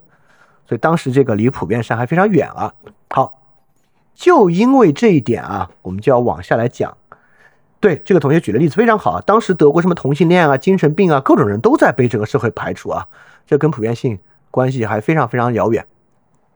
好，呃，对，这里啊，恰恰就在此 b o c o c k 引入了一个观点，就是我们讲这个公民这个概念啊，一般有。最开始他引入了一个分法，就是少数和多数，少数公民和多数公民。而且这里少数公民所讲的呀，呃，更多的指的是精英，多数公民讲的呢，基本上就是大众。所以在过去的这个共同政体之中啊，确实是少数人去统治多数人，对吧？不管是贵族制啊、寡头制啊等等等等啊，都是少数人统治多数人，也有多数人统治少数人的民主制是多数人反过来统治少数人的，那个少数人指就是投票较少那部分人，对吧？是多数人统治少数人的，所以这些呢都是不同的这个政体。但这个政体如何容纳更多的公共善呢？你看啊，这个政体如果少数人统治多数人，这少数人还是寡头制、暴政制，那就什么就没有什么，就是第三帝国嘛，就没有这个公共善可讲了。那关键就是暴力的方式。那多数人统治少数人啊，好像只要牺牲这个社会上的少数人啊，多数人就能获利。呃，很多人都这么想啊。现在，in our great Country，很多人也觉得这当然就是，当然就对的，对吧？不然嘞？但是亚里士多德啊，就认为有一个混合政体，Politeia 是一个更好的政体。什么是混合政体呢？首先从应然的角度上来讲啊，从应然的角度上来讲，混合政体形成一种社会范式，它的组织方式从理论上可以设想，任何团体都有机会以适当的方式为决策做出贡献。任何公民和个人都可以多次做出贡献，无论他凭才能或享有资格作为任何团体的一员，他作为非精英的 demos，还是作为整体公民的一员，都可以在这里获得参与政治的权利。所以说，混合政体中的每一个团体和具有团体身份的每一个公民，在混合政体中都有多重的角色。他们不是一口气被分为了少数人和多数人，或者这类人和那类人。整个混合政体被拆分为了非常多种不同的决策和利益事项，而这非常多种不同的决策和利益之项都由不同的团体经过各种各样的方式来决策。所以说，每个团体内部的公民呢，都既行使权利，也服从权利。这是亚里士多德所设想的。混合政体，所以混合政体啊，其实充分在考虑个性和个人之间的差异，在解决传统政体设想之中少数政体和多数政体的区别，对吧？他在摆脱那种要么精英统治、暴力统治，要么多数人对少数人暴政的今天很多人脑子里还在想的那个东西的这种。简单二分法，所以混合政体啊，是亚里士多德政治学里面他所提出来的最后的解决方案。这就是我们刚才讲的共和制 （republic），让公民在其中视其所视。请注意啊，现在说的是应然的部分，不是纯粹实然的部分啊，只是说了理论上可行的部分啊。好，所以你看啊，在应用的层面之上，当然啊，波卡克马上讲遇到了一个很大的问题。混合政体做一个目标，听上去还挺好的，但是怎么把它制度化呢？就混合政体如何能够制度化？制度化呢，在这个图景之中啊，有几点：第一，鼓励公民以多种方式理解自己的政治角色。混合政体既是制度的结构，也是道德的结构，也是制度本身的探索，本身就是为了解决极端复杂问题。协调其中人们展现出道德的活动啊，当然这也只是应然的，但只是把这个应然往前推了一步，就是讲这个混合政体听上去那好像什么都要了，对吧？怎么能实现呢？就是大概以这样的方式去切近和实现。所以说，一方面啊，人们就是一个个人，有他特殊利益的追求；第二方面呢，他对于共同的普遍利益有关切和觉悟。能够维持公民身份，当然这两种在一个个人身上啊，就形成了一种很重要的张力。这个张力呢，就是像古代的雅典共和和斯巴达上很大的区别啊。这个斯巴达就是不要多想，闭着眼睛啊加入公共意志，卢梭式的斯巴达式是卢梭式的，但共和政体不是。所以说，能够啊。呃，当然在比较小的政体中容易实现这个，比如说城市国家，新加坡啊、意大利，没说新加坡现在实现了，只是它有机会实现。像意大利的城市共和国，佛罗伦萨啊、呃、那不勒斯啊等等，就有可能。因此，它形成一个道德的共同体。哎，其实你现在看，现在一个比较像这样的是瑞士嘛。当然，你看瑞士也不是完美的，对吧？这个瑞信集团这个公司不就要倒嘛？但是大家如果去关注后续啊，这个瑞信集团，瑞银不是收购它吗？要花很多钱，要花瑞士纳税人的钱。这个钱为什么要花？该不该花？谁来花？之后又有很多的争议啊和事项在其中。大家大家也知道，这个瑞士是公投之国啊，就是大事小事全部公投，而且公投的事项很多都是很多基础的市政基础的事项。前两年瑞士不就是搞那个 UBI 嘛，那个 Universal Basic Income，居然公投没投没没投过去，就大家拒绝给每个人每个月发钱啊，说明这个。它脱离了低级趣味的国家，我觉得在其他民粹国家要有一个议案公投给每个人发钱，无论如何也通过了吧？但在瑞士确实没有通过啊。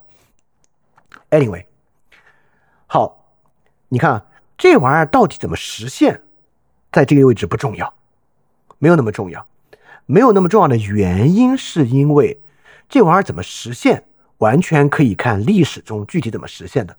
我们下一期二点零节目去讲美国制宪会议，我们就来看怎么实现混合政体如何在美国制宪会议中通过制宪过程实现啊，这个我们在那里去看。但在这个部分，我们来了解 b o c o c k 来讲的另外一个非常重要的点，就是这种政体非常的脆弱。对你，你我们都能想象，对吧？在一个环境之中。大家啊，在里面都能够以不同的角色和身份，多次参与不同的政治决策，决策不同的问题，最后形成的政体还有秩序。这个事儿是有很高的风险和需要来很复杂的维持的。当然啊，反过来绝对不是说君主制没有很高的风险，那君主制有的不光是风险了，都不用说风险了，那就不多说了。Anyway。b o c o c k 在这边意思就是说啊，从最开始，佛罗伦萨他们就知道这事儿非常困难。共同利益啊，在特殊价值中的浮现是很难的，因为共同体的个人和数量是无限的，因此很难建成一个混合政体。在事实之上呢，它不是一部分特殊对另一部分特殊的独裁，就是别的，而且啊。使公民之间的特殊价值形成共同利益，真的太困难了。所以，从文艺复兴最开始啊的共和制重新浮现的过程中，人们对共和制的第一点认识就是知道这东西很困难，这东西很容易腐败。因此是什么呢？我们就回到那个命运与美德的问题了。因此，共和制啊。不是一个受神意左右的东西，而是一个受到命运与美德左右的东西。而这个命运与古雅典悲剧的命运就不一样了。古希腊雅典悲剧的命运，很多时候是个体以承担命运的方式来实现美德，对吧？我根本不改变我们命运，我命运就是如此无常，我靠对这个无常命运的接受来呈现美德。但是。共和制就不一样，共和制的命运，共和制的美德在命运之中，他的美德就依靠与他人合作。当他人不再与他合作的时候，他就失去了美德，所以美德要依靠城邦来维持。所以说，这把永远受制于人性的失败和环境的变数，变成了他美德的对立面。所以，公民的美德啊，在这里完全被抵押给了城邦，被抵押给了命运。所以，一个共和国啊，在时刻之中维持它自身，有着强烈的道德紧迫性。这个在五月花号的自治公约上，大家其实能看得出来啊，对吧？因此，就是因为它的脆弱，这个 republic 和混合政体本身的脆弱，你看啊。从这个十六世纪开始啊，就已经产生了混合政体的循环论，就是任何国家在历史上都是从君主制、暴政、贵族制、寡头制、民主制、暴民政治、无政府这样的循环过程。而混合政体是啥呢？混合政体就是在君主制、贵族制和民主制之中实现了融合和平衡的特殊状态。如果不形成这个特殊状态，就要形成循环。但循环很可怕吗？哎，没有那么可怕。我们就举今天的一个新闻。今天的新闻呢，就是土耳其要大选了。这个埃尔多安上台这几年啊，慢慢慢慢滑向寡头制，对吧？但是这个这个土耳其人觉得好像也不是这个历史就毁灭了，为啥呢？选下去呗，选反对派上台的，我们就有重新在历史循环中摆向君主制、贵族制和民主制融合的点。在刚才啊开始之前，我讲的泰泰国大选不一样嘛，这个就军政府嘛？但 so what？下次大选，把这个 full 泰党和这个 forward forward moving 选上来，不就好了吗？对吧？所以在这种历史循环时间观之中，刚才我们所讲那种时刻，恰恰是来应对混合政体本身的脆弱和容易腐朽的这一点的。所以说，这个美德啊，在这里具有公共性。所以说，积极的公共生活在。这种城邦中啊，要远远重要过沉思的生活。所以，他所以文艺复兴的人啊，就是有这个美德必然退化论的。美德为什么会退化呢？因为它是特殊的，而不是普遍的。什么是普遍的？就古希腊人说的月上世界是普遍的，对吧？月上世界是永恒的、不变的，这叫普遍的。但由于美德是世俗化的，是在世界之中的，所以它必然是会朽坏的。因为它会朽坏，那么共同体也会因此传染上此种朽坏的特征，所以混合政体就是有好有坏，有好有坏。所以说，我们之前讲到啊，我们上一期结束讲到，为什么在美国当时最开始啊，对于这个 republic 的建立是一种浓浓的悲观主义、怀疑论，这种悲观主义和怀疑论就是从这样的一种思想进路上从中获得的。但是呢，就在这个周而复始之中啊，因为重复的时刻就像恢复一样，所以这种混合政体啊，就能够在周而复始的循环观念之中，靠循环观念中的关键时刻来获得重新的恢复。所以，对于时刻的设计，那在在当代政体中就是大选的设计啊，对于这个时刻的设计，就是这种循环时间中的。这个 republic 和这种混合政体的一个很重要的部分了。好，当然啊，这里也出现另外一点，因为这毕竟在西方嘛，这还是一个基督教的世界。所以说，虽然在这种这已经强世俗化的环境之下啊，很多基督徒的公民也会认为，也会再次回到最开始的那个张力中，就是从日常时间。向这个世，向这个神圣时间的过渡，基督徒会认为啊，由基督徒建立的共和国，因为神恩美德的加持，是能够更好的主宰和延续的。所以，即便在混合政体之中，这个神恩政体的美德观依然可以存在于这个共和制之中。但是，大家看啊，这个呢，与最开始那种神恩和沉思的美德就不一样了。这里面所讲这个基督徒的美德观啊，更多其实有点在讲啊，这个基督徒能够更好的保全公民美德，而不是让公民美德腐坏。比如说，你看啊，Trump 的支持者很多都是有信教的，对吧？他们呢就认为，他们不会认为我们是一群啊更有智慧的人，我们是一群就是真正的知识精英。那这这这这 Texas 的人怎么会有这样想法呢？但 Texas 人就会认为，我们是真正在意联邦和整个这个 Commonwealth 的人，对吧？我们是真正在意 Commonwealth，我们是有勇气来做捍卫 Commonwealth 的观念的人。这可不是什么神圣美德啊，纯纯的共和制美德，纯纯的 Other Day，对吧？纯纯的在世俗之中影响他人的美德。所以在这种美德，虽然说有宗教气质。但宗教气质在这里也已经已经不是他们认为他们是先知，有预言能力，绝对不会。他们只是说，因为神恩的原因，他们能够更好的保持这种公民美德。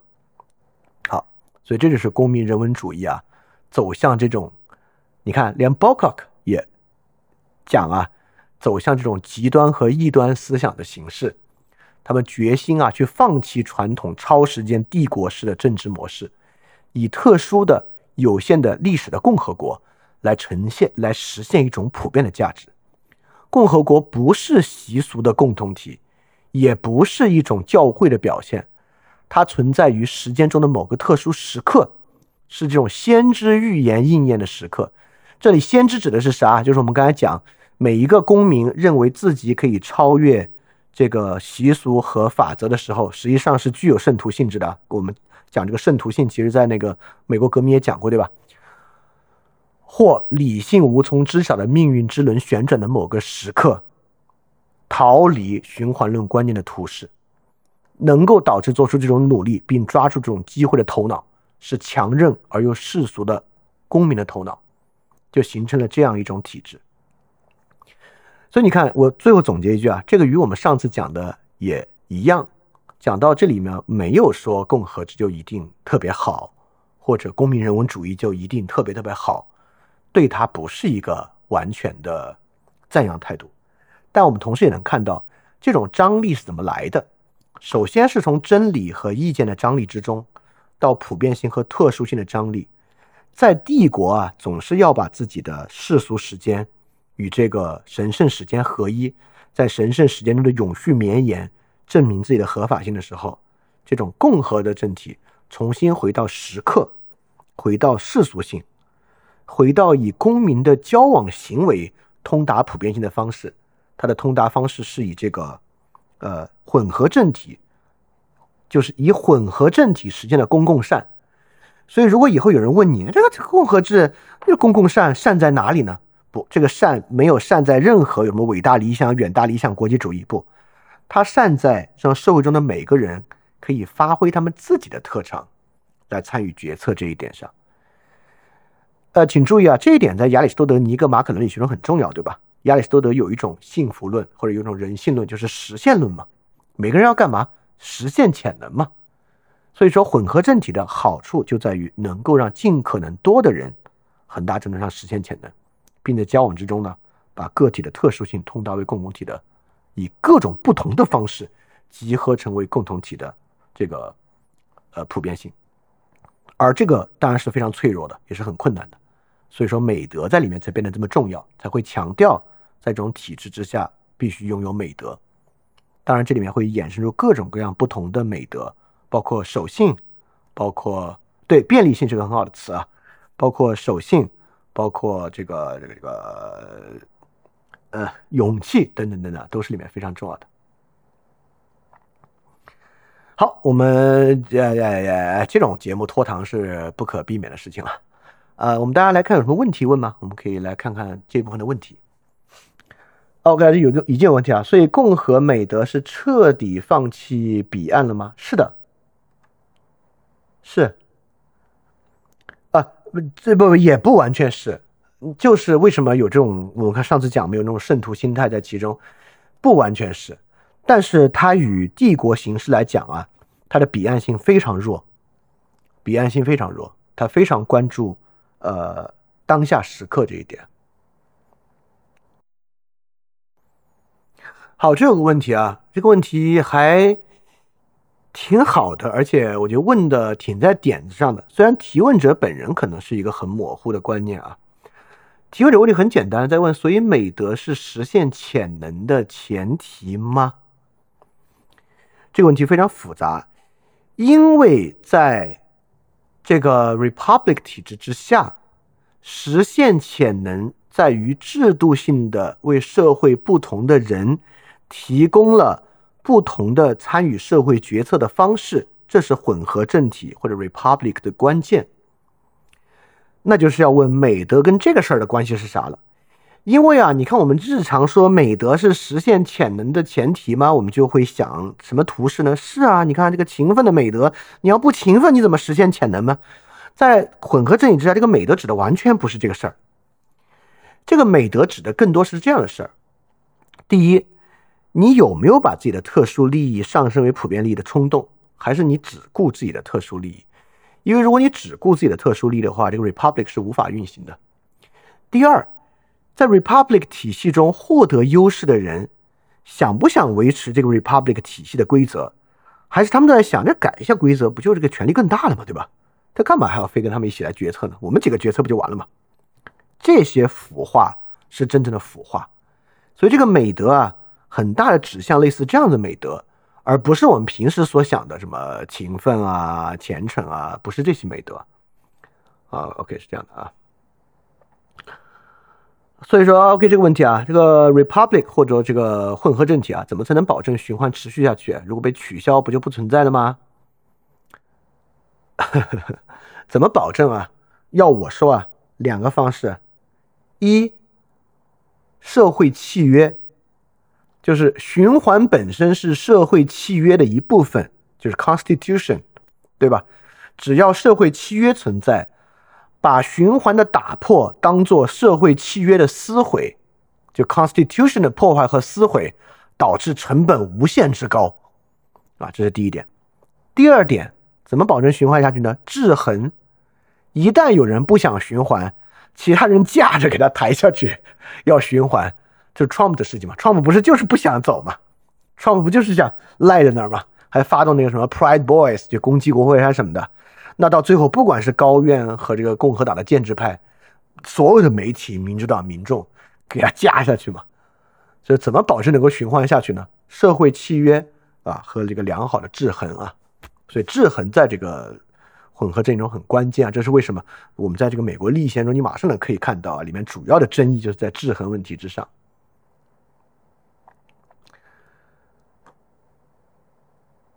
前面说共和是世俗的，但是但当时也提到这个美国还有很强的宗教意识。具体在美国这个共和里面，宗教是个什么角色？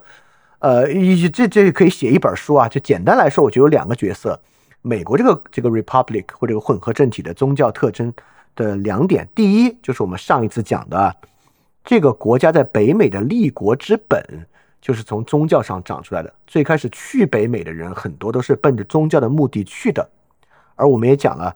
这个北美共同体意识的形成，就与第一次觉醒这样的宗教运动有关系。所以在那个社会之下，宗教根本就是身份认同的关键一环。所以宗教对于北美有很重要的价值。第二，宗教价值是啥？就是刚才讲的最后一点的这个张力。你看啊，这个世俗美德都有强烈败坏风险，那如何能够维持世俗美德不要那么快败坏呢？这个人多多少少。都要往神学那张走，不管是基督教还是什么别的东西，还是某种类神学的东西，我们都会认为，你看这种美德背后有一种超验东西的保证，历史规律都行，对吧？对吧？我就不给自己增加这个剪辑负担了，就是，所以这个东西是跟宗教有关啊，所以是这两种角色，当然还有好多别的，就是我们先说这两种。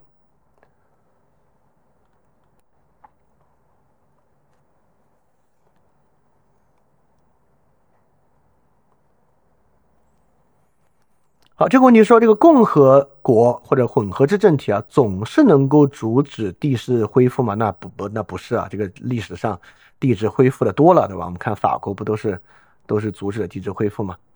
哎，我们就拿法国做一个很好的例子啊。这个法国旧制度与大革命，当时不就说嘛？这个托克维尔也说啊，这大革命之后制度还是旧制度，而且这不就是复辟的原因吗？所以法兰西共和国啊，它是有好的革命，但是并没有建立真正好的混合政体。建立了好的混合政体，很大程度上才能够阻挡帝制的复辟。什么叫好的混合政体呢？如果这么来说，就是把社会的决策和权力分散，让不同公民能够以不同的角色进入到分散的决策之中去。这个是混合政体的一个好的条件。那法国的旧制度指的就是，实际上还是一个类贵族议会制的制度。你看，最后不还是由由贵族议会去绑架普通平民，最后实现复辟嘛，对吧？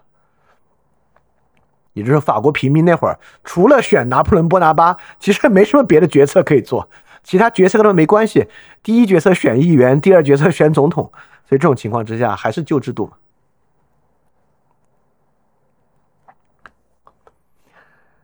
好，这里说啊，现代共和制和古罗马共和制的区别是什么？呃，我觉得这种区别非常大，而且我觉得这个问题是一个特别好去问这个 Chat GPT Four 的问题。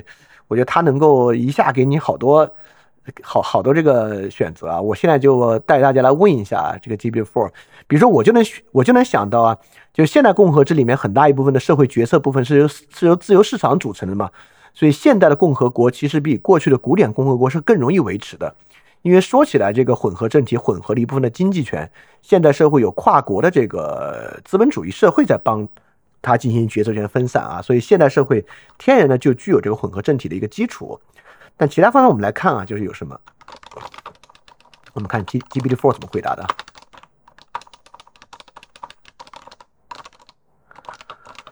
嗯嗯嗯嗯嗯。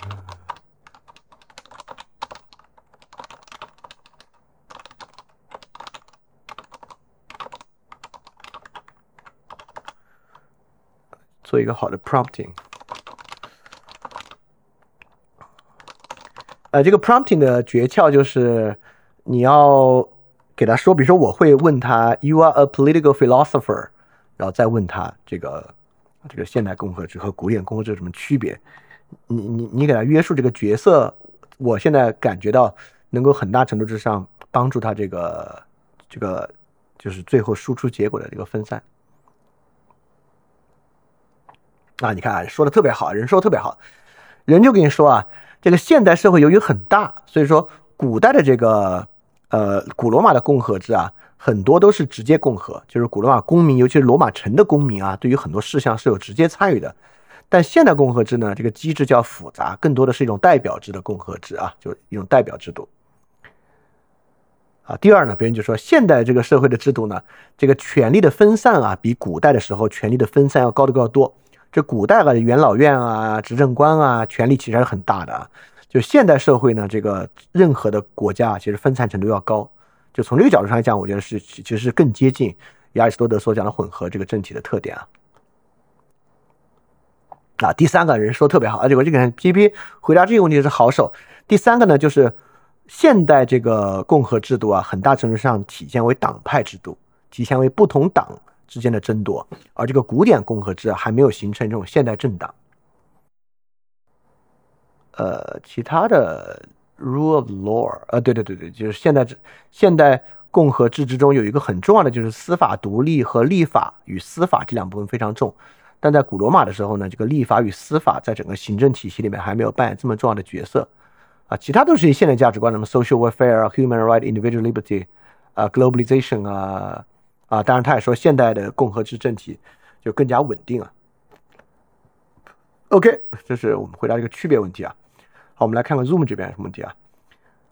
呃，刚才说这个 Texas 居民的美德有启发，相对于 LGBT 群体的极端化，以后是否正在抛弃共和美德呢？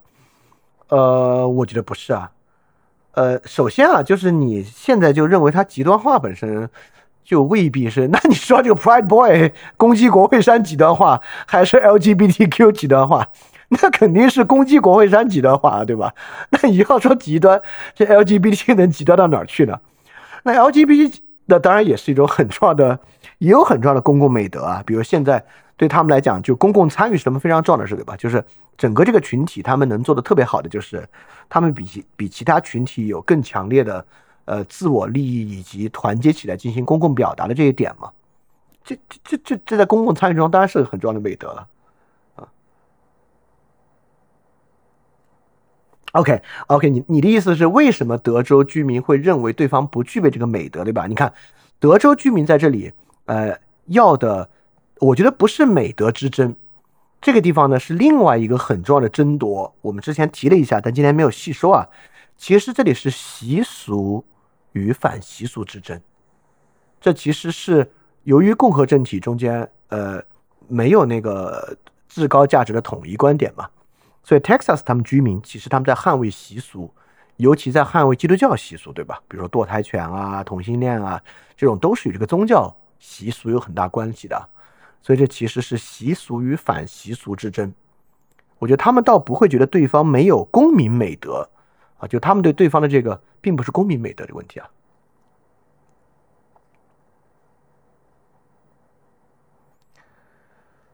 好，这个问题啊，问题很典型啊，我觉得挺有意思。他说会不会在外力、外部压力过大情况之下，这个 Republic 安危受到影响啊？为了维持这个 Republic，容易陷入集权，比如说拿破仑时代。我觉得这是个迷思。这个迷思啊，就是说这个 Republic 混合政体没力量，这个 Dictatorship 有力量。我我都觉得不是如此。为什么不是如此呢？这个很早就有这个说法了。实际上，在这个呃雅典共和的时代啊，雅典城邦共和的时代，这个伯利克利演讲不就说这事儿吗？伯利克利就说啊，外人都觉得我们雅典人性子弱、不团结、soft，但是实际上啊，雅典的自由会让他们比斯巴达人更勇敢，因为斯巴达人不知道他们为什么勇敢，雅典人知道自己为什么勇敢。就是雅典人最不喜欢职业士兵制。雅典人认为职业士兵其实不知道自己为何而战。雅典人不喜欢专业化嘛，所以在这个情况下，雅典共和制认为我们这个体制其实有一种面面俱到的特征，就是打起仗来我们比斯巴达人能打，我们做其他事情也会比斯巴达人做得好。那么反过来看啊，我们就看二战或者之后的各种战争中间，是不是？权力比较集中的国家就一定能打赢权力比较分散的国家，好像也不是，对吧？从英国战争就不是。你想啊，这个光荣革命之后的英国，那不仅不是一个权力集中的国家，那英国议院乱糟糟啊，一团糟。但就在这个过程中，大欧陆的这些大帝国，包括法国路易十四，在这个帝制之下，一度好像占据了上风。但实际上哪个更稳定呢？哪个最后形成了一个全球大帝国，对吧？所以我认为啊，这个 republic 是一种安全的政治制度，适合在安定的时候无法面临挑战，挑战的时候权力要集中。这个是一个迷思啊，我不觉得这个可能是对的啊。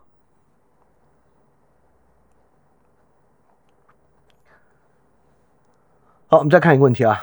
呃，共和美德强调制度的脆弱，然后面对永恒的脆弱性，相信其中的合作和共识作用。这个是波考克分析和提纯出来的共和美德吧？但真的是这样吗？因为这个描述特别像一些先锋艺术家喜欢讲的东西。什么要流动，不要永恒，不要纪念碑？呃，不是，我觉得，就我们刚才举的例子啊，就我们刚才举这个 Texas 的例子啊，这些 Pride Boy 的例子啊，呃。那个比这些先锋艺术家讲的更接近 b o o k o k 几种美德。先锋艺术家讲这什么要流动，不要永恒，不要纪念碑，这是我们刚才讲那种后现代反对宏大叙事的东西啊。这个跟共和美德没关系。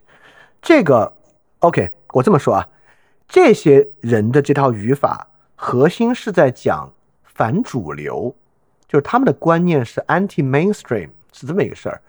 但共和主义绝对不反主流。Pride Boy 啊，Texas，呃，我老说 Texas，不一定 Texas 所有人都那样啊，但会多一点啊。就他们其实是不反主流的啊。你看 Book Book 里面提这些啊，其实也没有任何人在说反主流的事情啊。所以我觉得你说的这些先锋艺术家，呃，有强烈的反主流倾向，这个跟呃 Book 在这边提出这种共和之美德，其实不像啊，不太像。好，这个有个问题啊，说这个现代共和是如何面对军队的威胁的？这是个非常好的问题啊。这个问题最典型的国家当然就是美国了。那我们就，你看，我现在给你看啊，这里面有一章专门讨论这个问题。首先啊，这是一个古典问题，这个问题在《理想国》里面就有深刻的探讨。就这个护卫者阶层啊，就是这个护卫者阶层这么会打，他奴役大家不就完了吗？对吧？这确实是个很严肃的问题，所以说才有这个吧？对，共和政体的英格兰化、宫廷派、乡村派和常备军，所以在混合体制之中啊，对于常备军是非常警惕的。这要有了常备军啊，这常备军奴役大家不就完了吗？所以你看，在美国，第一，大家可以持枪；第二，各个州有州州的国民警卫队，而且你也知道，这个全全球第一空军力量是美国空军，全球第二空军力量是这个美国国民警卫队，对吧？美国国民警卫队有大量的这个 F 三十五战斗机啊，啊，再加上等等等等的，他们他们也像现在美国这个革命中啊，也强调一个 Minutes Man，就如果大家玩这个辐射四啊，里面有个势力叫 Minutes Man，就是指普通人一分钟能够装备起来。很多国家抵抗常备军的方法是啥？是民兵，是全民皆兵。瑞士、韩国，这个所呃全民义务兵役制的国家，其实都有这样的传统和特点啊。其实就是 Republic 要抵抗这个常备军对于社会构成的威胁。呃，当然你说这个进入现代社会，这个好像越来越难了，对吧？你有枪有啥用啊？对方有坦克有导弹，你那两把枪能怎么样？呃，但其实还是有用的，我觉得还是这个有跟没有是很大区别的。所以说，你所讲这个如何面对常备军威胁啊，在这个共和真理中就是一个非常核心的话题。而这个话题，就美国还真是在这个方路路子上走的最远的一个国家。当然，它带来了很多问题，比如美国现在枪击案真的挺严重的。就你生活在美国，我觉得你每天都在担心周围会不会发生枪击案，都应该是个挺正常的事情啊，因为枪击案每年那么多，对吧？啊，但是他们现在依然。国内有很多的保守势力在强调这个，就是为了应对你说的这个问题，啊，这是呃混合政体一个很重要的问题啊。但其实各国有各种各样的方法。行，那要不我们今天就这样，因为明天晚上还要继续啊。明天我们就会读这本《自然权利与历史》了。哎，不是这本，这本是我自己读的，我新开了一个号，新开了一本书，然后可以来给大家讲。我们明天读。导论的部分是吧？明天是，我看一眼啊，明明天是读导论吗？看一眼，哎我我怎么觉得导论有点少呢？是读导论吗？哎，我怎么觉得应该是导论加一个啥呢？导论加洛克好像是啊，读对，导论加洛克。OK，所以我们明天来读这本啊，就是来读施特劳斯这本，我们来读这个导论加洛克，大家不用提前读，没事我们一起读就行。尤其是把这一本和，呃，这个马加维时刻对照阅读啊，其实还是很有意思的。行，那我们明天晚上八点不见不散。大家非常感谢啊，也祝大家节日愉快。不管你是出去玩还是没有出去玩，出去玩的注意安全啊，没有出去玩的注意自己的这个心情的保持啊。希望我们这个呃直播活动啊，能够在这个漫漫长夜啊，能够让你不要。